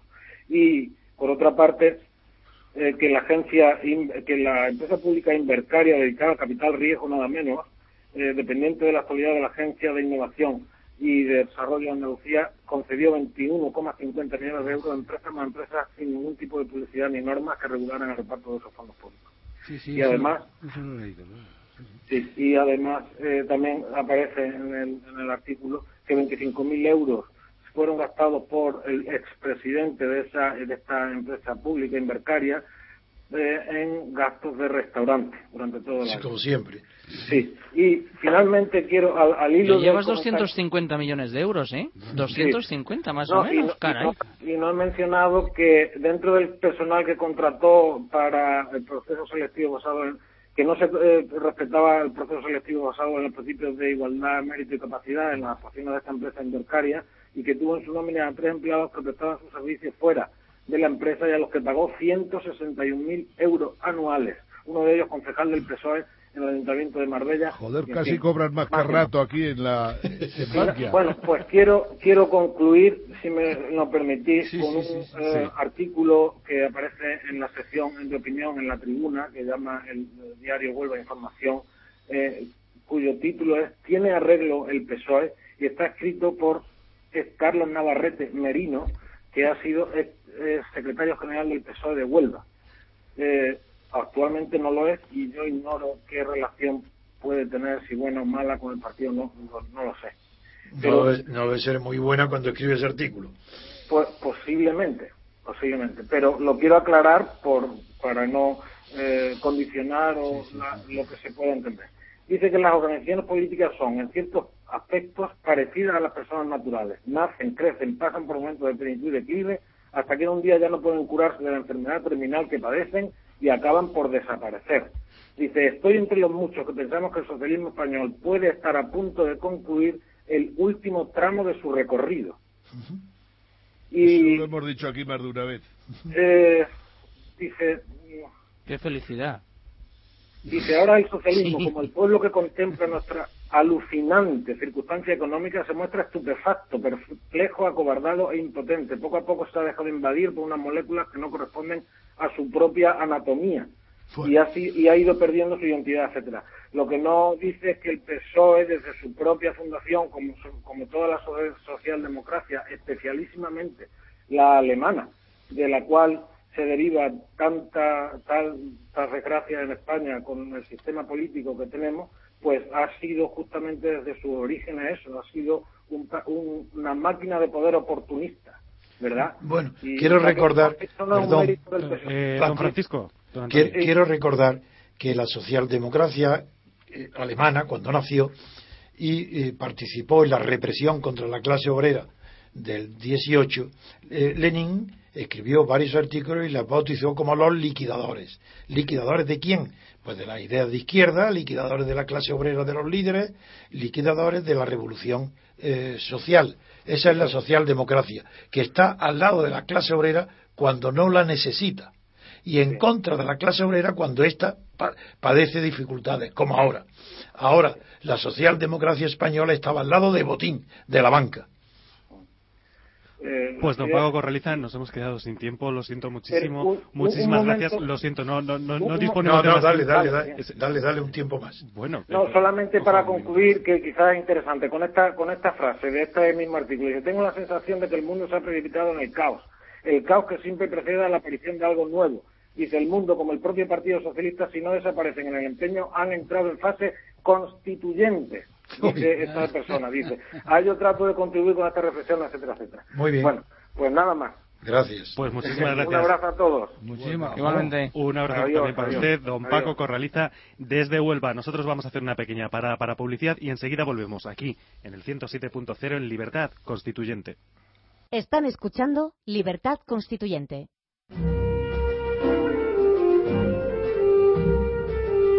Continuamos en Libertad Constituyente, continuamos en el 107.0 y en www.diariorc.com. Continuamos aquí en antena con don Antonio García Trevijano, con don Ángel Jimeno, con don Lorenzo Alonso, con don José Escandel y se acaba de incorporar don José María Aguilar. Muy buenos días, don José María. Muy buenos días, don Juan Ignacio. Es un placer estar aquí. Hoy no me tanto como de costumbre, pero aquí me tiene. Bueno, pues un verdadero placer tenerle, como es un verdadero placer también saludar a don Fernando Villamil, desde Asturias. Muy buenos días, don Fernando. Buenos días, es estas frías tierras. buenos días. Buenos días, Fernando. Buenos días. Aquí también hace frío, ¿eh? Ya, ya, no, ya lo sé, seguro, seguro que hace más frío allí que aquí. Aquí estamos precaldeados. Me han dicho que se han quedado helados ayer, mejor dicho, cuando les dieron los datos de empleo en Asturias. ¿Es verdad?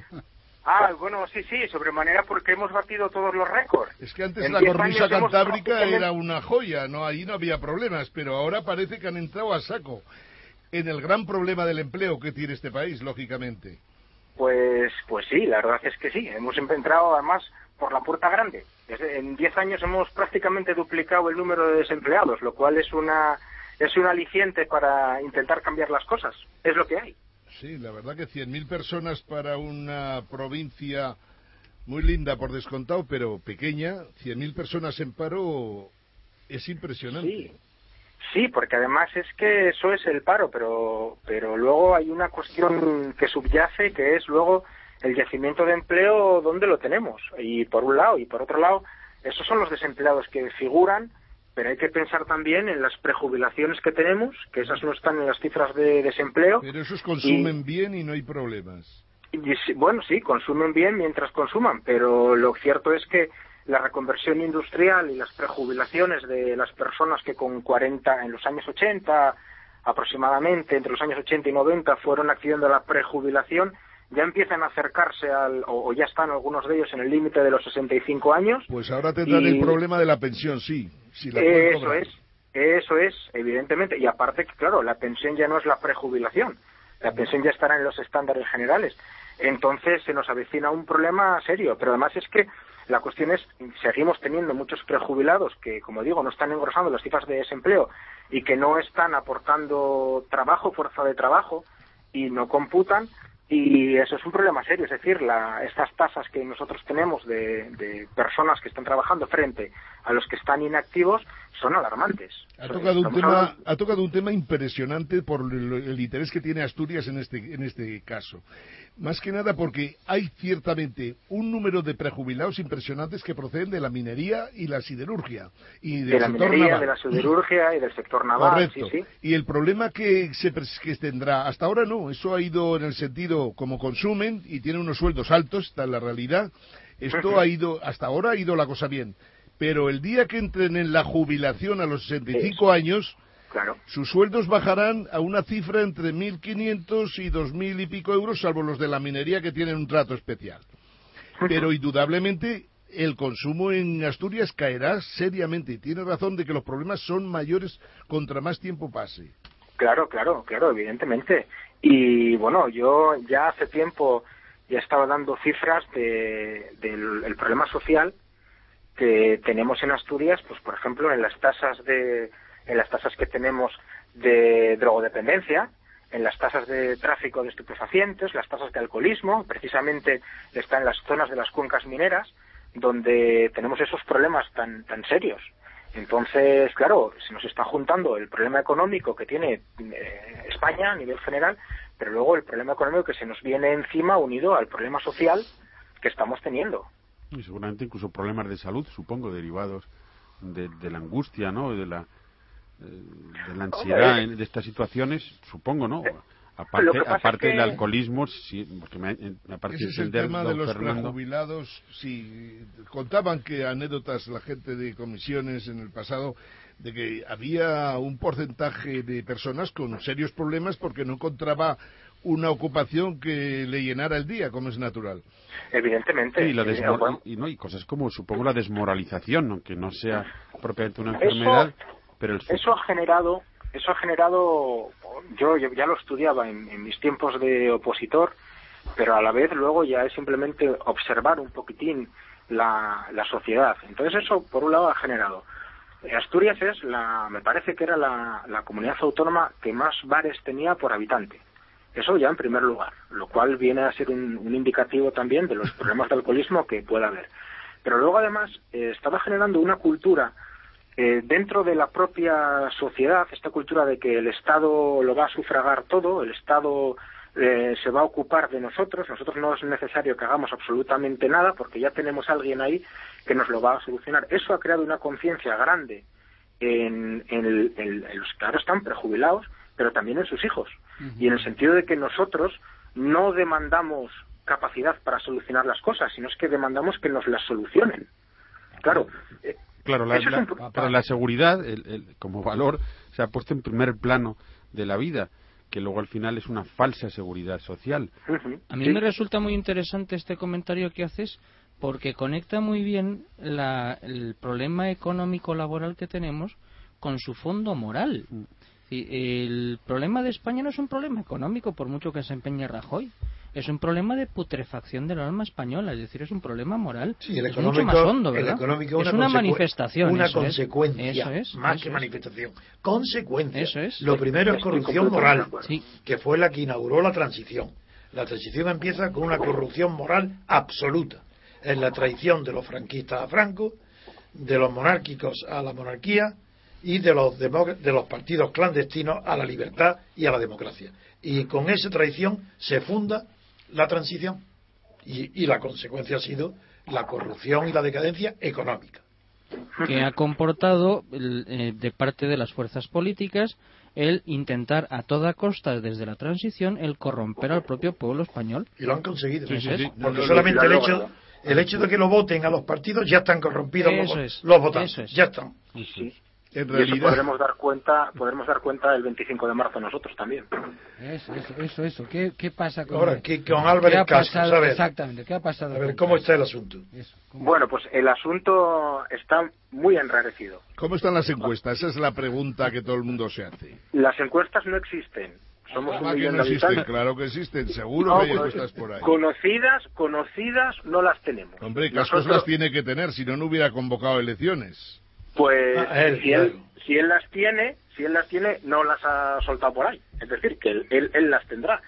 La realidad, ¿cuál es? El otro día escuchaba a don Antonio y, y parece que está viviendo aquí en, en la calle General Orza, donde vivo yo, vamos, porque está, es que sí, sí, sí, es que dio, yo completamente, yo completamente en la diana. Vamos a ver, el, cuando salen las elecciones del 22 de mayo, eh, sale Álvarez Casco con 16 diputados sobre 45. Esto no es un problema de diferencias políticas. Eh, los programas que tienen son bastante similares Partido Popular y y Foro y la realidad es que lo que hay son enfrentamientos personales que están afectando a, a la ciudadanía. Empieza a gobernar y ya se ve un primer pacto Partido Socialista, Partido Popular, el PPSOE que decimos aquí, donde le dan la presidencia de la Junta General del Principado de Asturias a Fernando Goñi, que es del Partido Popular. A partir de ahí empiezan a sucederse las propuestas, los debates en la Junta General. Según decía Cristina Coto, que es una, una diputada de foro, se presentaron 12 propuestas y todas ellas fueron tumbadas por el Partido Popular y por el Partido Socialista. Bueno, Izquierda Unida haciendo de tonto útil. Y, y en, esa es en la en proporción, ¿no? En proporción, claro, en proporción. Luego, tonto en proporción, que es un... Sí, no, lo que pasa que Izquierda Unida, yo ya digo, yo que me estuve tragando muchos debates, eh, Izquierda Unida era un partido que parece, que parece, que cree en el régimen y parece que es el pilar fundamental del régimen y del sistema. Porque Yo a le tenía, hablar- quiero decir que yo le tenía mucha simpatía y le sigo teniendo a Gerardo Iglesias, porque era un hombre honesto, honrado y que fue, se tomó en serio su puesto y por eso salió fulminado. Sí, sí, y Gerardo Iglesias ahora mismo está, está en la nada y mantiene su convicción política, pero yo creo que en Izquierda Unida, no sé si ni siquiera, si siquiera tendrá el carné de, de Izquierda Unida, Yo pero creo que está completamente alejado de las directrices de Izquierda Unida. Como toda persona honesta e inteligente en este régimen, si entra tiene que salir. Yo lo sabía y tuve la, la visión de no entrar. Pues- ahora se le podría se le podría captar para nuestro movimiento, ¿no? Sí, para- pero él, eh, ojalá, él me- sé que me tiene mucha simpatía, lo fui a ver, quise ayudarle, es un hombre orgulloso, eh, que vale muchísimo y muy, muy honesto. Ahora era, era un de- comunista, de verdad, y claro, tomó de en verdad, serio. de los- sí. era, era de los comunistas, de estos, entre comillas lo voy a decir, ¿eh? de los comunistas folclóricos y luchadores que en los tiempos de, de la dictadura paseaba con, con su corbata roja cuando Sí. sabía que eso le iba a suponer eh, problemas con el Tribunal de Orden Público y con la policía. No, si puedes, tomar, es- si puedes tomar contacto con él, díselo que venga y que participe, que estaremos encantados de llamarlo y que Claro. hable con nosotros en la radio esta. pues no Dice- se preocupe. llámalo, lo búscalo y dile Sí. que le he hecho muchísimo de menos y que le Pues no sigo se preocupe que así lo y sigo teniendo el mismo cariño y admiración y respeto que cuando estaba conmigo en la Junta Democrática. Pues maestro, délo por hecho. Muy bien. y, y ahora hace poco presentó un libro sobre la guerrilla en Asturias, eh, que estuvo muy trabajado porque estuvo con descendientes, es un poco la historia de, de la guerrilla asturiana, y no ha renunciado, por supuesto. Pues mira, me alegro muchísimo de que hablemos de él y que resucitemos y la alabemos. Que no resucitemos la guerrilla. Que si no, no no, no, a una persona tan honesta como Bueno, Gerar- nos- Gerardo. nosotros somos una, como una guerrilla, don Ángel. Sí. ¿No? Sí, Pero pero, no no, peligroso. nosotros estamos dentro de la democracia, respetamos Claro. la democracia, incluso nos, Incluso la que no tenemos. nos la imponemos a nosotros Claro. mismos. Por lo tanto, de la democracia que no tenemos. nosotros que vamos a tener democracia. Ah. Esto es un sucedáneo desde hace ya desgraciadamente muchos años. Oligarquía. Esto es lamentable.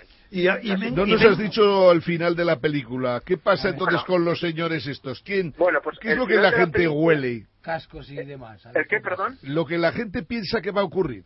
Pues lo que la gente piensa que va a, que va a ocurrir es que no va a suceder absolutamente nada. Pero si Es el decir, PSOE va a morir ahora en Andalucía, ¿cómo no va a El pasar nada? Vamos a ver, yo no sé lo que va a pasar en, en Andalucía ahora mismo. Lo único que sé que lo digo. con- en las elecciones asturianas, ¿qué va a pasar? En las elecciones asturianas, la, la impresión, yo con la gente que hablo, es que es que no va a suceder absolutamente nada que pueda cambiar la trayectoria desde el punto de vista, desde el punto de vista del número de diputados. Podrá bajar algo Sí, eh, Foro, dos. podrá subir algo el Partido Popular. Sí. El Partido Socialista no va a lograr llegar a los 19, 20 diputados que le permitirían en, en coalición con Izquierda Unida, que tendrá cuatro a lo sumo, eh, o cinco, vamos, pero yo creo que tendrá cuatro diputados. No va a poder revalidar la mayoría absoluta, que la tenemos en 23 escaños. Nos estamos planteando ahora mismo si puede entrar Unión Progreso y Democracia, que en las, que en las anteriores elecciones autonómicas quedó a menos de 600 votos de lograr el escaño. Lo que sí, lo que sí se estaba arruntando, y ayer escuchaba a un periodista con bastante, eh, con bastante conocimiento eh, de, de la realidad asturiana, Luis José Ávila, que decía que probablemente iba a haber una gran, una gran abstención. Ojalá. Y yo lo que palpo por ahí es que la gente está hastiada, Ojalá. está muy hastiada, está muy cabreada con lo que está sucediendo, porque además es una cuestión incomprensible y que solamente lo podemos derivar hacia los problemas personales que hay entre, entre la gente de Foro y la gente del Partido Popular. Es decir, mm, a mí es que me parece lamentable, pero, pero sinceramente lamentable el grado de cinismo, el grado de inmoralidad y la, au- a la absoluta falta de pudor que tienen los políticos nuestros. Yo escuchar a Cristina Coto, una diputada de foro que lleva toda la, pero toda la vida en política en el Partido Popular y que se sumó ahora, pues en, enero del año pasado, al proyecto de foro y que es diputada, como digo, pues hablar de que los diputados del Partido Popular y del Partido Socialista son una casta, un grupo acomodaticio de, gente, o sea, que, que diga ella, ella, ella, ella que es de foro de toda la vida. Ella por eso se lo sabe, ¿no? Ella que, es, de foro de toda la vida. Vamos, eh, sí, sí. O, por ejemplo, o ahora mismo yo también me estaba planteando, digo, la, la, inmoralidad de un régimen que presenta a, Mercedes Fernández, no es conocida aquí por, por Cherines, eh, amiga personal en sus, tiempos de Álvarez Cascos, la presenta ahora mismo en las elecciones generales como cabeza de lista porque era un revulsivo, porque iba a trabajar por Asturias, porque no sé qué, no sé cuántos, y ahora parece ser que es la que nos van a poner aquí de candidata unos meses después, es decir, la gente a quien votó, por supuesto, o sea, las listas electorales cerradas, ya lo sabemos, pero cuando tú preguntas a quién votó, pues la, ¿qué te responden? No te pueden responder absolutamente nada. Es decir, ese grado, ese grado de, ese grado de, de indefinición, ese grado de absoluto pasotismo de, de, sobre la voluntad de los ciudadanos, a mí me parece lamentable. Entonces, pues. Mírelo desde el lado bueno, mírelo desde el lado bueno. Lo que estamos viendo en Asturias es algo que me imagino que poco a poco se irá ampliando por ahí. La gente no tiene ninguna confianza en el Partido Socialista en este momento, que era el partido alternativa. Por lo tanto, el Partido Socialista tiene muchas posibilidades de desaparecer del espectro político español. A continuación, pues ahí queda un Partido Popular a bofetada limpia eh, con gente que piensa exactamente lo mismo y luego quedan los pequeños que son que pertenecen al pasado como es Izquierda Unida y la UPyD que es que pertenece al pasado tanto más que la Izquierda Unida. Y los nacionalistas.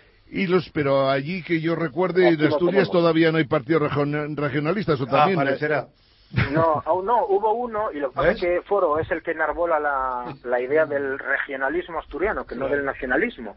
Aquí sentimiento nacional, o sea, perdón, sentimiento nacionalista asturiano lo tenemos, tenemos muy poco. En Aragón tampoco lo tiene nadie y por lo tanto podemos formar parte de una España bien unidita en la que no necesitamos ni presidentes, ni gobiernos, ni verdadera, ni estructuras que no sirven absolutamente para nada más que para dividir y para, lógicamente, para desarrollar la corrupción hasta las últimas consecuencias. Sí, sí, no, y, el señor y el señor Revilla no tendría tentación él de fundar un partido regionalista. Hombre, a lo ah, mejor, manda, sus, a mejor manda sus huestes pasiegas y nos conquista. Eso iba a decir, porque claro, ahora se ha quedado también, ¿no? Eh, y también es folclórico y el error era mío sí. he confundido yo. No importa, José, no, no, no, no, no. Ya está corregido, no, pasa nada. Hombre, lo que pasa es que aquí el Partido Socialista, yo no estoy tan de acuerdo porque el Partido Socialista aquí mm, sigue teniendo mucho peso. Pero muy mal, pero un liderazgo bastante flojito. el, anterior, el, anterior presidente ya dejó bastante que desear más que nada yo he tenido el gusto o el disgusto, no lo sé, en, en, aquellos momentos me hacía gracia la cosa, pero he recorrido Florida con él y me encontraba que, que, era capaz de dar el mismo discurso cuando estaba hablando a los militares que cuando estaba hablando a unos pescadores, con lo cual da a entender que la calidad del personaje era la justita, pero el que le ha sucedido, que teóricamente al menos debería tener un poquito más de juego, tampoco está a la altura. Es cierto que el socialismo en Asturias, aunque solo sea por historia, algo tendría que decir. No, el socialismo, Ángel, el socialismo no desaparecerá mientras haya tantas personas que son de derechas y quieren aparentar que son de izquierda. Mientras exista eso, habrá socialismo. Claro, y eso, y eso está pasando aquí en Asturias. Es decir, aquí la, aquí la base del Partido Socialista durante muchos años ha sido esa gauche divine de personas que eran hijos del régimen, es decir, una predicción de lo que, de lo que pasaba en España, hijos del régimen franquista que por ese afán de progresía pues se metieron en el Partido Socialista en los últimos años o que eran intocables. Durante, el tiempo, de, durante el tiempo de la Junta yo tuve amistad, eh, bueno, una amistad relativa, no profunda, con Silva. Y, ah, eh, y con Silva, antes de entrar en su dinámica, tenía posibilidades, era una persona que prometía. Tan pronto como entró en el juego, pues se acabó eh, como persona, ya está. Y yo tengo relación con él y le tenía cierta amistad y respeto Luego se lo perdí cuando entró en el juego. Mm, Pues eso. Quería, quería terciar yo un poquito ahí. El, el Partido Popular en, en Asturias ¿no? es una especie de, de- de clanes territoriales, ¿no? Está Sabino y toda su cuadrilla de Oviedo. Después hay Gavino. otra. ¿Eh? Gavino. Gavino, perdona. Gavino es el líder, es el, Gavino es el que es un empresario. Gavino, Gijón. perdón, perdón, Gavino. Sí. Eh, Estaba pensando en Gav- eso. Ese, los de los de Gijón que hicieron hicieron la, el trapicheo para apoyar a Cascos ahí y, y los otros le apoyaban en, en la alcaldía de Gijón. Hay una especie Y ahí los de Mieres. de. Exactamente. Sí, lo que pasa, claro, Son ver, clanes. El, el problema es que, a ver, el Partido Popular en, en Asturias mm, salió, solamente gobernó dos años. Y de una legislatura de cuatro, de la del 95 al 99. Y fue precisamente por Álvarez Cascos con un enfrentamiento que todavía no sabemos, intuimos, pero no sabemos por qué se produjo con el presidente entonces del Partido Popular y que luego fue de, de la Unión Renovadora Asturiana, Sergio Marqués.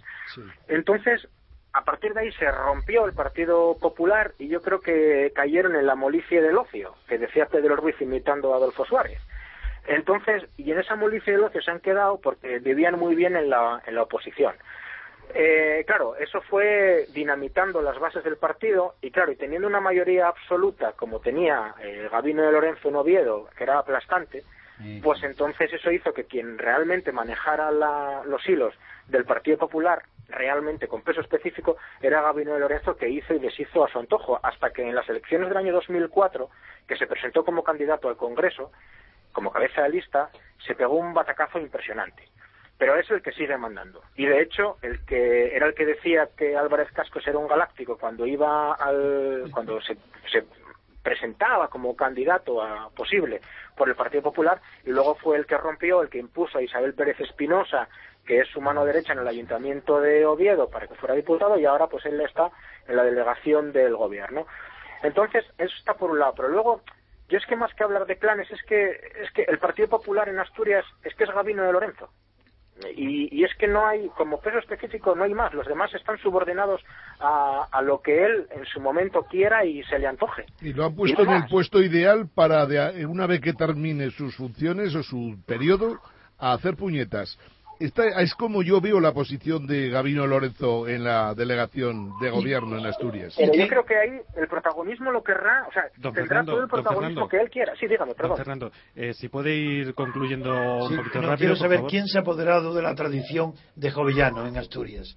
¿Quién se ha Bueno. apoderado de la figura? ¿Quién? La Nadie. Álvarez Cascos. Álvarez Ah, Cascos es el- es, el, es el Cascos. jovellanista. La sonaba de el- jovellano, sí. Sí, sí, es el, es el jovellanista por excelencia en Asturias. Está todo el día constantemente, sí. Sí, sí, sí, sí, es jovellanos hacia arriba, jovellanos hacia abajo, Sí. ahora que fue el aniversario, el 200 aniversario de su muerte, me parece, o el 150 aniversario de su muerte, no, no lo recuerdo bien, pues también jovellanos para arriba y jovellanos para abajo, y hizo Muy una bien. tournée por toda Asturias con No eso. saber ese dato. Pues muchísimas gracias, Pues don no es, Fernando no es una mala cualidad, ¿no? Y nada, y simplemente que me pondré en contacto como pueda con Gerardo Iglesias. Así es urgente, ¿eh? Y que nos llame, que venga aquí, que dale mi teléfono, que me llame. De acuerdo, no se preocupe. Venga, un abrazo a todos y feliz fin de semana, ¿eh? Adiós. Adiós, adiós. Adiós. Fernando. Adiós, Un abrazo adiós, muy fuerte. Este, esta era la intervención de don Fernando Villamil desde Oviedo, en Asturias.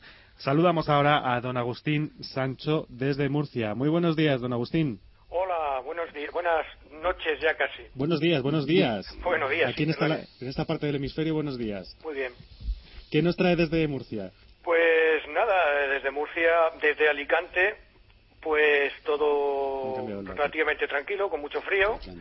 Y bueno, el panorama político todavía colea lo de Camps, que todavía parece ser que le han sacado todavía más corruptelas por el asunto del Urtancarín y algunas cosas más que tiene todavía pendientes por ahí. Sí, ahora metido a teórico de la constitu- teórico constitucional, Aquí sí, dando conferencias. dando conferencia sobre la reforma electoral. Don Francisco Al- eh, Camps. Camps. Pero él está hablando desde Alicante, no desde Murcia, ¿no? Desde Alicante. De Alicante, sí, Sí, sí. es cierto. Y bueno, pues por aquí, bien, el panorama político... Está bien eso. Ole el optimismo, se te ve muy optimista. No, optimista, optimista para nada, porque estamos llegando ya a unos límites que España no puede permitírselo en todos los niveles. En nivel... No, yo creo que cuando ha dicho bien es que están esperanzados en lo que están constituyendo allí, que tiene muchísimo valor. Una emisora, una emisora que sea una, una continuación de la nuestra, una sede social y tal, eso hay que apreciar que tiene un valor enorme. Sí, sí, tienen una decisión de actuar en la política dentro del movimiento, están constituyendo ya allí una sociedad que con nuestro nombre eh, será federada con nosotros para extenderlo y no solo en Alicante sino en Murcia y Almería, para lo cual tienen que reunirse ahora con los repúblicos de Murcia y de Almería para hacer la sociedad, designar sus cargos y empezar a funcionar con autonomía. Sí, sí, sí, Nos reunimos precisamente con los de Murcia para... ¿Habéis estado ya? No, no, todavía no Ah, hemos estado. bien. Es eh, para el día 11 de este mes. Nos reuniremos en un sitio en- entre medias en la frontera Claro. y ya de ahí sacaremos algunas cosas en positivo. Muy bien. Sí, sí, no cabe la más duda que hay un grupo de, de personas que serán aut- son auténticos líderes ya, eh, políticos, y, y- y- quizá eh, los veamos algún día serlo auténticamente en un sistema democrático representativo, en la República Constitucional. Hablo de los don Vicente Carreño, don José Luis Escobar, por supuesto, eh, cuya iniciativa eh, política realmente es, No, y extraordinaria Murcia, y todos los- y, to- y- Está Jerónimo, está, y hay todos tanta los gente ahí. eso hay- yo por mencionar Zoilo, exactamente por mencionar solamente algunos verdad Y Antonio Muñoz Ballesta, Antonio ¿no? Muñoz que Ballesta, muchísimos, de efecto, muchísimos es- años sí, sí, sí. apoyando a, la, a esta idea. personas preparadísimas como decimos nosotros repúblicos verdaderos estadistas de la República Constitucional que conocen perfectamente eh, cuál es el, el- el sistema político que mm, ha de sustituir em, con legitimidad democrática verdadera al régimen de partidos. Naturalmente esa gente está preparada para entrar en acción eh, cuando se- ya lo está haciendo a su, Y, a- y ahora su se modo. están organizando para tener su propia radio allí en Alicante, es. al lado de la universidad, para que los estudiantes se formen ya, empiecen a formarse con esta cultura política de la democracia y de la libertad política colectiva. Pues eso está muy bien, pero eh, si me permites una pregunta, eh, vamos a ver, ¿por qué los, las, eh, las tropelías de Andalucía son tan aireadas y las de Valencia no? Aquí también se ¿Qué airea. mister- no- pero es que pero se airean de Camps los se han de- sacado los solamente de unos prensa- trajes, ¿no? ¿Por qué no sale toda la porquería que ahí debéis tener abundantísima? Pues te- porque estáis en quiebra, ¿verdad? Estamos en quiebra Eh, técnica, aquí no hay ni para pagar ya Eso es. funcionarios. ¿Cómo es que toda esa porquería no sale? No, lo de la comunidad valenciana sí ha salido. ¿Y qué ha salido? Lo que pasa es que sale a nivel provincial, a nivel comunitario, pero a nivel nacional no llega a salir, porque la comunidad esta nuestra no tiene una proyección como pueda ser eh, como pueda ser Cataluña o pueda No, ser no, Madrid. no, no seas tan modesto. Yo creo que Valencia sí que tiene perfectamente tiene. una proyección en España y Claro, fuera de España. claro que la tiene. Pero lo, que- lo grave que hay en Valencia, y lo voy a denunciar aquí, lo grave que hay en Valencia, a pesar de las denuncias del señor Luna y compañía al señor Camps, no es esa lo más importante. Lo importante es que están compinchados en los cobros de comisiones los dos partidos más importantes de la región valenciana. Y por lo tanto, no hay control que valga. O sea, en una autonomía en que los, los contratos determinados se negocian en despachos que trabajan para los dos partidos que gobierna, el uno gobierna, el otro oposita, es que es completamente imposible de controlar eso. Si la prensa encima la tienes comprada, pues ya me dirás qué quiere decir. Es simplemente un virreinato que lo montó el amigo, el, Zaplana. ante- el antiguo... Zaplana. Zaplana, lógicamente. Zaplana montó el virreinato y hoy día ese virreinato tendrá que responder, pero cuando le demos la vuelta a la tortilla, porque la corrupción que se ha almacenado en toda esa zona es algo impresionante, pero fundamentalmente por lo que acabo de decir. Una costumbre que no es típica en todas las regiones, pero que sí que coincide con la forma de actuar de la Generalitat catalana y de la Generalitat valenciana. Y la Balear. Y la Balear, desgraciadamente, sí. Tiene razón. Sí, verdaderamente es una competencia entre eh, la, la competencia entre autonomías es la competencia por la corrupción simplemente. Sí, sí, a, ver, quién a ver quién es verdad a ver quién es Aquí cuál no- es la más la corrompida es- y quiénes son los más corruptos. Ya no tengo, yo ya no sé lo que hay que hacer porque a veces tengo serias dudas. Digo, o legalizamos la corrupción Es que está legalizada. Claro. Hombre. Pero Sí, que se está. recoja en el Código Penal que ser corrupto no es un demérito, sino todo lo contrario. Sí, Porque aquí la cultura Bueno, eso- general de la población al final es. Coño, yo no soy corrupto porque no puedo, pero si pudiera sería corrupto. No, no, a pero- esto hemos llegado. Pero no, pena- pero, pero cuando se refieren ya a los políticos que los supuestamente, a los que han votado, no, no los representan, claro, pero a los que han votado, Pero se fi- refieren fijaros- diciendo que nuestros fijaros- corruptos son los mejores. José María, ¿hasta qué punto llega la, a ser general el espíritu de la corrupción y de la inmoralidad que hasta una figura de verdad extraordinaria que produce la admiración de todos los que la hemos seguido, como es el joven Nadal, hasta él considera algo normal, él no tiene conciencia de haber obrado mal, él no tiene conciencia de haber ganado 43 millones de euros y haber tributado por esos 43 millones o- 11.000 o 13.000 euros.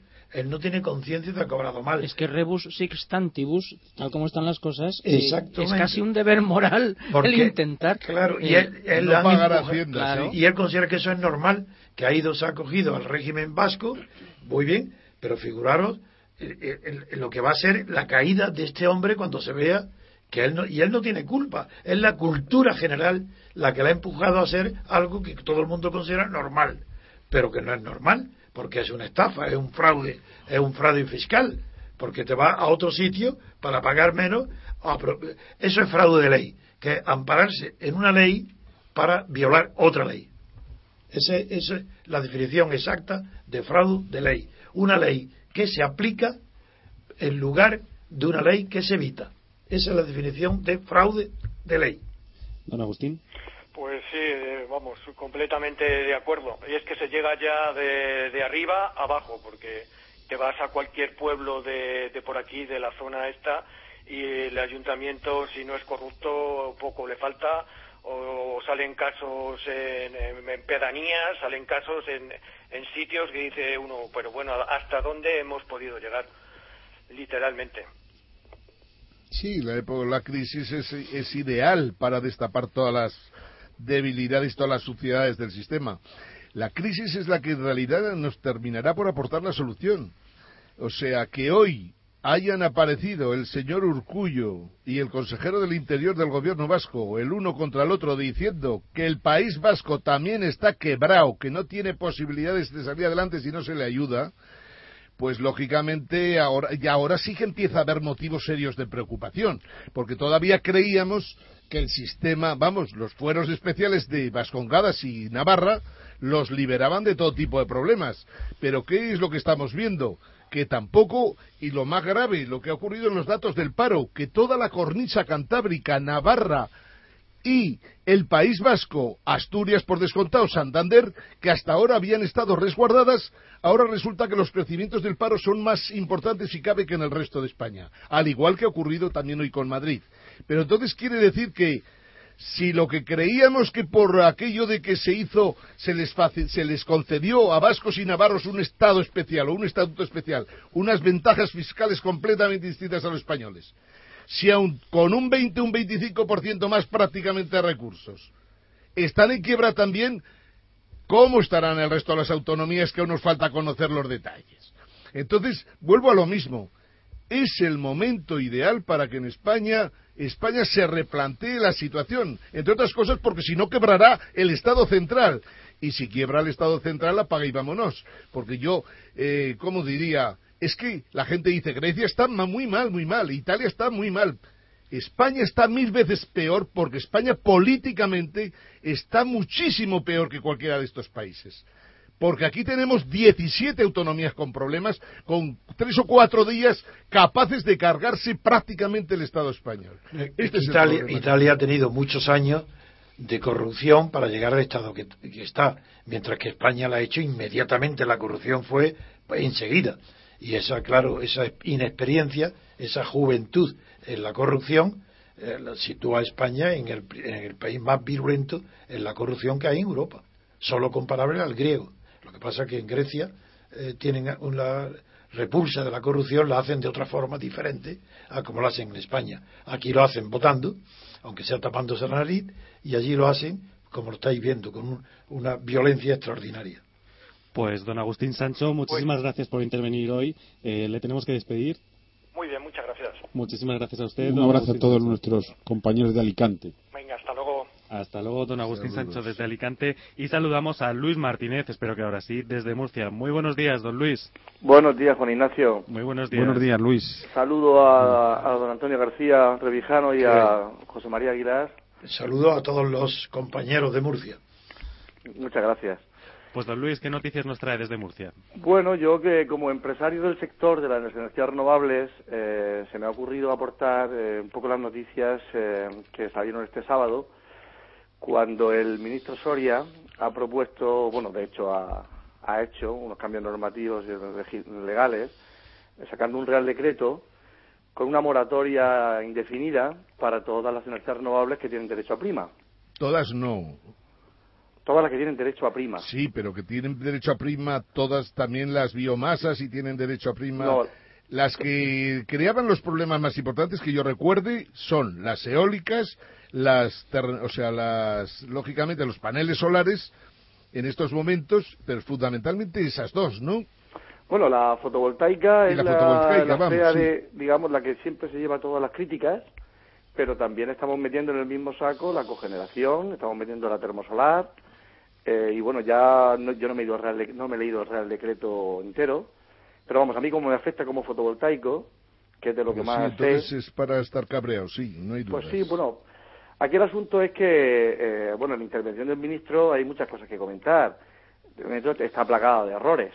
El ministro confunde, aquí tengo delante un, puedo citar al colectivo de economistas frente a la crisis, pues ha publicado en Internet, en las redes, un artículo y, bueno, eh, está claro que el ministro confunde déficit tarifario con déficit público. El ministro, o sea, la información es, no es correcta. No, por ejemplo, las primas de estas renovables no son primas que van al déficit público, son primas que van al bolsillo de cada ciudadano, se pagan en el recibo de la luz. A la bolsa, a la famosa bolsa. Correcto. Entonces, bueno, te acuerdo que es un coste para el ciudadano, pero también es una inversión donde entra dinero, donde se queda trabajo. En fin, sería complicado. Yo, por lo menos, no tengo los conocimientos de economía.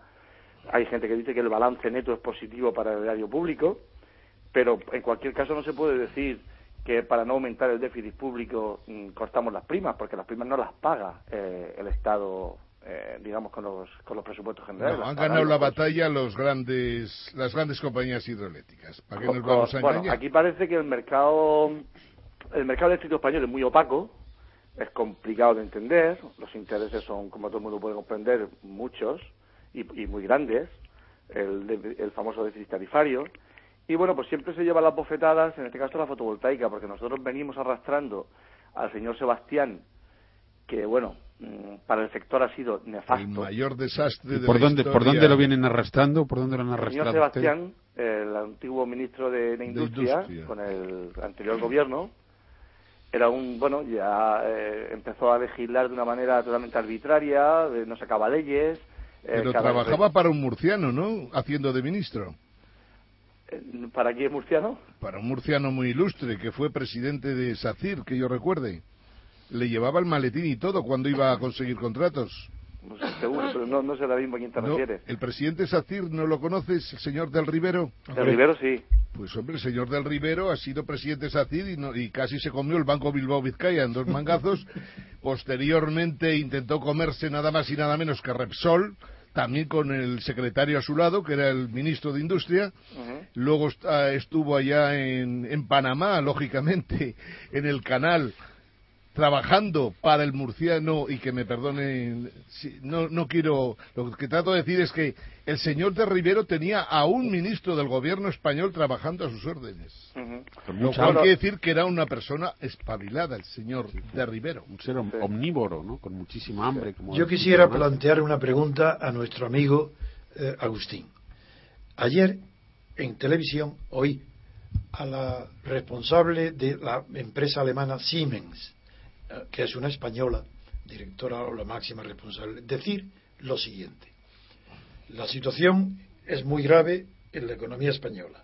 Afortunadamente la Siemens, que lleva en España trabajando 40 años, tiempo inmemorial 50 años, está en disposición y sabe y ella va a luchar y con posibilidades de éxito de que las energías renovables con lo cual vamos al tema de que estamos hablando, en España es en la que está mejor preparada del mundo y eh, eh, tan pronto como tengamos de Francia el permiso para pasar la electricidad de la energía renovable eh, por la Pirineo, tanto por el País Vasco como por Cataluña, la Siemens trabajará, está trabajando ya en Alemania para que Alemania sea compradora de la energía renovable de España y que esa será una fuente tan grande de ingresos que puede, no, no dijo resolver el tema, pero lo puso como, eh, como algo al alcance de la mano extraordinario y que estaba a punto de cuajar. Don Antonio, me perdona, me perdona que de esto sé un poco. No, por eso pregunto. Eh, yo la no sé presidenta nada. de Siemens es yo no una- sé nada. la presidenta de Siemens, con todos los respetos, viene de unas áreas que no tienen nada que ver con el mundo real de Siemens. Esta, esta, esta es la cuestión en estos momentos. No tiene ni pajoletera idea de lo que, de lo que está hablando.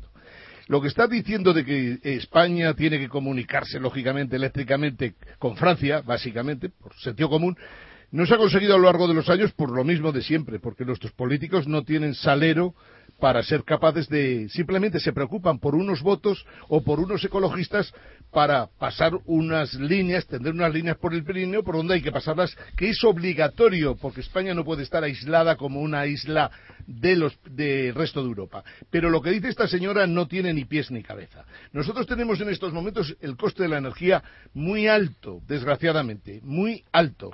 Es No, cierto que España ha hecho grandes progresos y grandes inversiones en el sector de renovables. Sí que se han hecho, y entre otros, en empresas con las que yo he colaborado también han hecho esfuerzos muy serios en investigación y desarrollo.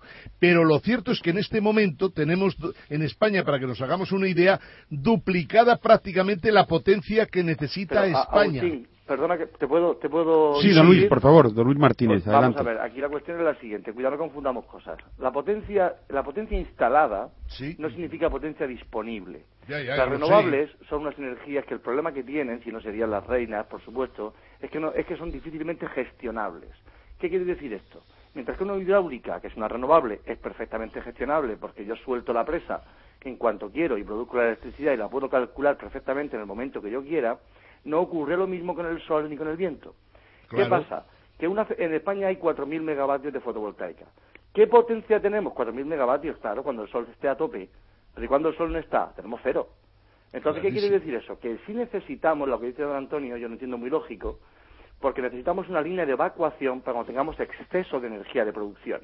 Por ejemplo, es conocido que los parques eólicos en España han tenido que ser desconectados Eso cuando es. había ráfagas de viento demasiado fuertes Y lo porque dijo, producían de más. O cuando no Lo había dicho- Lo he aire. dicho ayer, dijo que estaban parados porque no interesaba ahora que produjeran. Claro, entonces, ¿qué pasa? Nosotros con una salida de energía, lógicamente conectándote con más sitios, tendríamos mucha más posibilidad de cuando tenemos eh, producción de energía, soltar esa energía si aquí no hay demanda. Pero un segundico, vamos a ver también para que la gente entienda las cosas bien. Para que si los eólicos en un momento determinado no hay viento en España y tenemos también 20.000 megavatios solo en energía eólica en estos momentos, si no hay viento tienen que haber unas plantas que puedan suplirlos, porque como decimos, estamos prácticamente desconectados. Ángel, Ángel, es que, el problema, perdón, el problema que yo oí que di- esta señora dijo es que si lo vemos parados a los molinos, que no es por falta de viento, es porque lo tienen decidido, que no pueden trabajar. No, por- señor, a veces los Eso- molinos no, están digo- parados porque no hay viento. Pero Eh, yo, no he dicho nada, yo digo lo que he oído. Ya, pero yo se le, le comento para Pero- que la, pero, la Ángel- presidenta de Siemens no sabe de qué va el tema. Pero Ángel, perdona, vamos a ver, vamos a ver. La potencia, la- lógicamente la red eléctrica, de lo poco que sé, sé que funciona de la siguiente manera. Las renovables entran las primeras. Es decir, cuando se habla de, que- de entrar a, a- a verter energía, vierten primero las renovables porque son lógicamente las que llaman... Las que no pueden. consumen petróleo. ¿Cómo? Que no consumen No, petróleo. y no solamente por eso, sino porque las tengo en el instante o no las tengo, las pierdo. Entonces, lógicamente, llaman y dicen, entro. En el momento que entran, tienen que bajar potencia de otros sitios. ¿Qué pasa? Que eso les fastidia a las centrales de ciclo combinado, de gas, de carbón, Claro, etcétera, claro. Que, que el arranque parada no les conviene. Pero por favor, lo que trato de decir yo lo siguiente es lo siguiente. Un deja- megavatio de renovables. Ángel, deja que termine. Sí, pero es que amigo. está despistando al respetable. No, hombre, no, a mí no me está despistando. Sí. No, yo, yo tengo las ideas muy claras. Vamos a ver, yo creo que sí. si en España solo se necesitan 45.000 megavatios, Sí. ¿por qué tenemos que tener 150.000? Porque, no, porque 150.000 no es cierto. 150.000 No he es dicho, la- podríamos llegar a 100 tenerlos. Vamos a ver, 150.000 150.000, vamos, vamos por partes. 150.000 megavatios no están disponibles cuando uno quiera. Punto número uno. Punto número dos. Yo no sé, parece que he oído, que se han instalado en España demasiadas centrales de gas, de, de estas de, de- de no sé Ciclos combinados, sí. Correcto, que se les ha ido a la mano al, al gestor de dejar hacer tanta potencia porque había unos contratos muy fabulosos con Argelia, etcétera, etcétera. Eso es un error de planificación. Como toda la historia de la fotovoltaica, que no he podido decir, pero bueno, para otro programa lo contaré, todos los errores de gestión de, San Sebas- de Sebastián, etcétera. Pero bueno, vamos a lo que vamos. Es decir, ¿aquí hay exceso de potencia? Bueno, eso no hay que Total, total, en Eso estos verlo. momentos total. Desde luego de renovables no, porque renovables... De renovables, perdona, no estoy de acuerdo contigo. Tenemos ya demasiada potencia renovables. Pues Ya estamos que prácticamente pero, en los pero, objetivos Ángel, que nos puso Europa. Pero Ángel, lo que tenemos que hacer es quitar carbón, que, que estamos exportando Pero carbón. un momentico, hermano, espera un segundico, a ver si nos aclaramos que España no solo es el sector de la energía, sino los que consumen la energía, que son muchísima gente. Por supuesto. Por lo tanto, tiene que tener un coste energético que no sea prohibitivo. Pero es que Y espera un segundico, ¿quieres escuchar? Lo de las si tú, si tú el parque eléctrico, oye, ¿sabes? Es que cuesta un megavatio, señores, si es de renovables cuesta prácticamente un millón y medio de media, por decirlo de alguna manera. ¿Un Pero millón si de es, qué? ¿De euros? escuchas, que sí, un millón de dólares, un millón de euros. ¿Un megavatio? Un megavatio. más. Un segundico. Pues eso, todavía Cuesta peor. Me lo estás poniendo peor. cuidado, que el ¿Cuánto no es lo que cuesta el ciclo combinado? No, no, pero el problema no es lo que cueste. Ángel. Sí, hijo a mío, sí, las problema es lo que te inversiones- va a costar la Alteren produce. alteren ustedes las intervenciones, por favor. Eh, No, que yo creo que es intervenciones mejor, es mejor que termine de exponer su tesis Agustín. Y luego le responde Es Ángel. Luis, Es Luis, Antonio. Martí- es Luis Perdón, Martínez. perdón, perdón, Luis, perdona. Sí, lo ha tenido usted ya en varias comidas. Claro, si Sí, perfectamente usted a lo conozco muy bien. Sí. Don Luis. Va, yo lo que digo, vamos a ver, esto es para hablar, si queréis, largo y tendido. Yo no estoy de acuerdo porque yo calculo perfectamente lo que. Yo sé, estoy en la calle, sé lo que vale el megavatio de fotovoltaica instalado llave en mano y sé perfectamente lo que produce en España. Y yo tengo la división porque las plantas fotovoltaicas se están dando por encima de lo que nos creíamos y con una fiabilidad superior a la que nos creíamos. Sí, trabajar La hasta por la fotovoltaica, noche. por ejemplo, se ha gestionado muy mal, no ha sido culpa del sector. Bueno, al sector se han añadido todos los oportunistas, lógicamente, al albur de unas primas sobrevaloradas. Pero eso es problema de gestión. Ahora estamos en que, yo y con esto ya acabo, lo que quiere, lo que quiere el sector, nos han suprimido las primas, correcto, se acabó. Vamos a hacer autoconsumo. ¿Qué es autoconsumo? Le estamos pidiendo a gritos. Significa que usted como consumidor eléctrico, como consumidor eh, eh, particular, va a poder poner unas placas en su casa y va a poder producir una electricidad renovable, las paga usted las placas, y se le descuenta de lo consumido. Se llama de balance neto. Se pretende que no se pague dinero por la producción fotovoltaica, sino que se le descuente del consumo eléctrico que usted tiene. Pero eso Es solo muy sirve fácil. para los Eso se llama, más. eso se llama en mi mundo utopía. Eso es para ¿Por el chalet. Utopía. ¿Por qué está la utopía? ¿Por qué? Hombre, llevamos ya con ese tema 10 años y En yo desgraciadamente invertí con Siemens precisamente en ese sector en Sí. Barcelona, Sí. que tenían la obligación en toda la casa que se construyera que pusieran placas solares Sí. y hasta hoy. Sí. Bien, lo que trato de decirles es lo No, siguiente. no, pero no, sigue, sigue, hasta hoy. ¿Qué, qué problema hay con el que no se ha instalado ni una. Pero vamos a ver, pero Ángel. Bueno, señores, por- yo creo, por- yo creo que esto da para un, Hombre, para un debate sobre favor, energía bastante no bueno. Eh, les vamos a tener No, que traer al debate sobre energía. Eh, don Ángel, discúlpeme, eh, nos hemos quedado sin tiempo. Don Luis, muchísimas gracias por intervenir. No, tenéis que invitar a los debates de economía de Ángel, invitar al- al- A don Luis. A don Luis.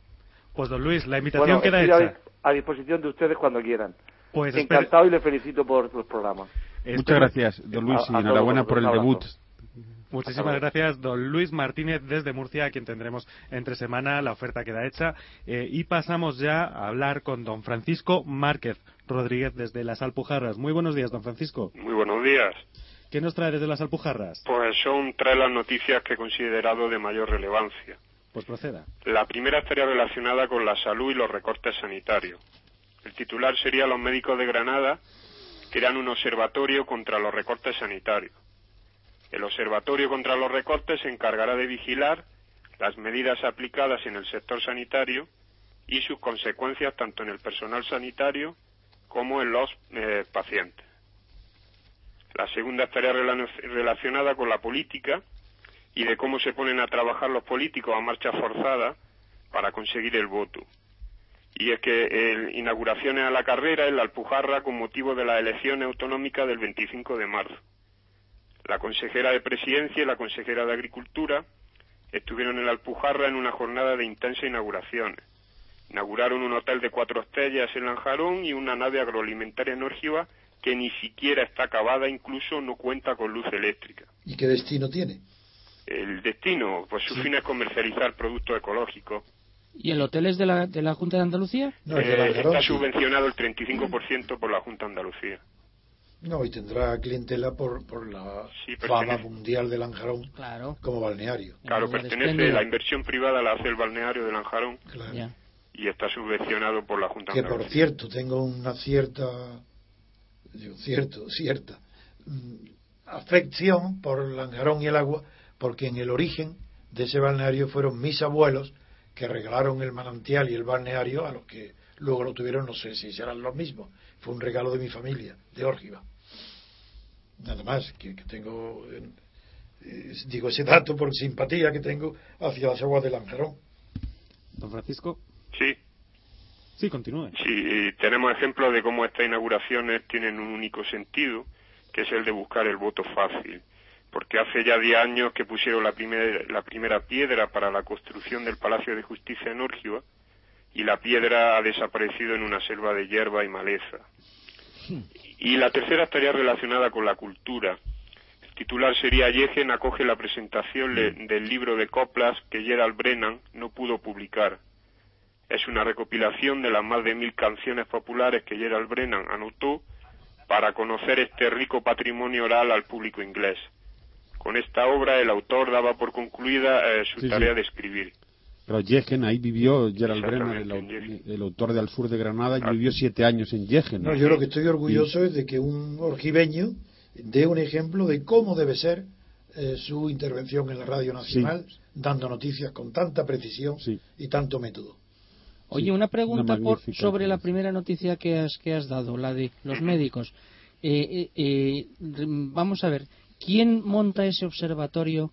Eh, ¿Qué estructura eh, personal tiene? ¿De dónde se sustenta? ¿Quiénes son? ¿Es un, Es sindicato médico de Granada. Ah, vale, vale, vale. que está conformado por médicos Vale, vale. y quien eh, remite a la Confederación Estatal de Sindicatos Médicos, la cual aprueba la creación de este observatorio, pero ahora el sindicato médico está a la espera de que, de que le informen de cómo realizar esta vigilancia.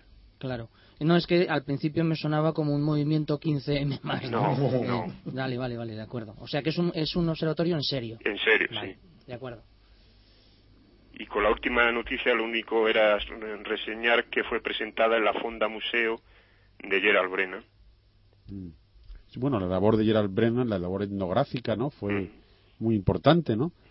Y claro, en, reali- en realidad, eh, Gerald Brennan, Pero hoy en nuestra visita a la Alpujarra hemos visto que hay una tradición, a dejar yo de ingleses, de hippies, que están ocupando los altos pueblos de la Alpujarra, granadina. Sí, y Gerald Brennan llevó allí a todos sus amigos del, del grupo de Bloomsbury. Allí estuvo Maynard. Keynes, estuvo Lytton Strachey, Virginia Woolf, todos pasaron por allí. Pero bueno, la labor de Gerald Brennan fue española, fue una de, hispanista. Y claro, esa recoger todas aquellas canciones populares y coplas eh, de, de una región que se ha transformado de una manera tan enorme, eh, pues creo que tiene interés, eh, desde Se ha transformado con respeto absoluto al paisaje. En el Alpujarra el paisaje sigue siendo el mismo, es, Es impresionante. espectacular, sí. Impresionante.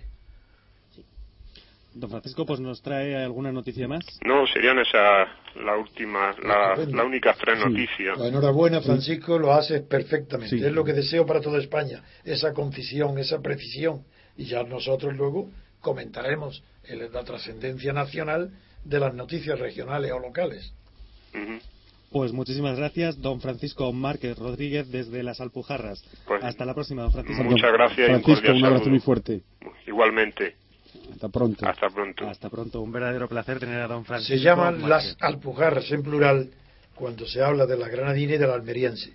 Estamos hablando ahora, que es la única que está organizada ya para nuestro movimiento, de la Alpujarra granadina, en singular. Pues don Francisco Márquez Rodríguez, dicho queda pues, de, de la Al- desde la Alpujarra. Eso es. Vamos a hacer una pequeña parada para publicidad y enseguida seguimos aquí en Libertad Constituyente. Hasta ahora, repúblicos. Están escuchando Libertad Constituyente. Continuamos en Libertad Constituyente en el 107.0 y en www.diariorc.com. Continuamos pues con toda la mesa a nuestra disposición. Continuamos con don Antonio García Trevijano, con don José María Aguilar Ortiz, con don Lorenzo Alonso, don José Escandel y don Ángel Jimeno. En, este, en esta edición de Libertad Constituyente declaramos ya abierto el informativo internacional y damos paso a don Jesús Murciego desde Londres en Reino Unido. Murciego. Murciego, muy buenos días. Don Jesús. Hola muy, hola, muy buenos días, ¿qué tal? Buenos, días, Jesús. Un abrazo. ¿Qué noticias nos trae desde Inglaterra? Un gusto saludaros de nuevo y bueno, lamentablemente esta semana no ha sido tan, tan movida como la anterior y, y hay que rascar bastante para encontrar en las noticias algo que sea, que sea así interesante y que pueda aportar algo a la actualidad española. Eh, me gustaría empezar por, con una dimisión que ha habido secretario de Energía. Eh, este secretario es parte del gobierno de coalición. Como sabéis, está integrado por el Partido Conservador y el Partido Liberal Demócrata. Pues este señor es del, pertenece al Partido Liberal Demócrata y ha, ha sido dimitido, ha, ha, dimitido el mismo porque eh, está, ha sido acusado por su exmujer de eh, ha, cometido infracciones de tráfico y pues como sabéis, a los, le, le, iban a quitar puntos y puso a, a la mujer como eh, conductora del coche en 2003. Qué país más maravilloso tú. Entonces, como, como se han separado, porque bueno, ha habido un escándalo, eh, pero que no, en esa parte no voy a entrar, pues eh, la mujer lo ha acusado de eh, hacer ofensa, de mentir en declaración oficial, y eso son tres años de cárcel aquí, con lo cual eh, está juzgado, eh, está siendo juzgado, eh, está habiendo diligencias y él ha sido forzado, bueno, él ha dimitido, si no lo hubiera hecho, si hubiera sido forzado, lo, pero no ha, no ha dimitido de su constituency, de su distrito. Él sigue siendo eh, titular de su distrito y no lo han dimitido. Entonces, pues es una muestra de cómo funciona aquí la justicia. Jesús, eso es una noticia extraordinaria, porque ya sabes que la historia depende de la narices que Cleopatra.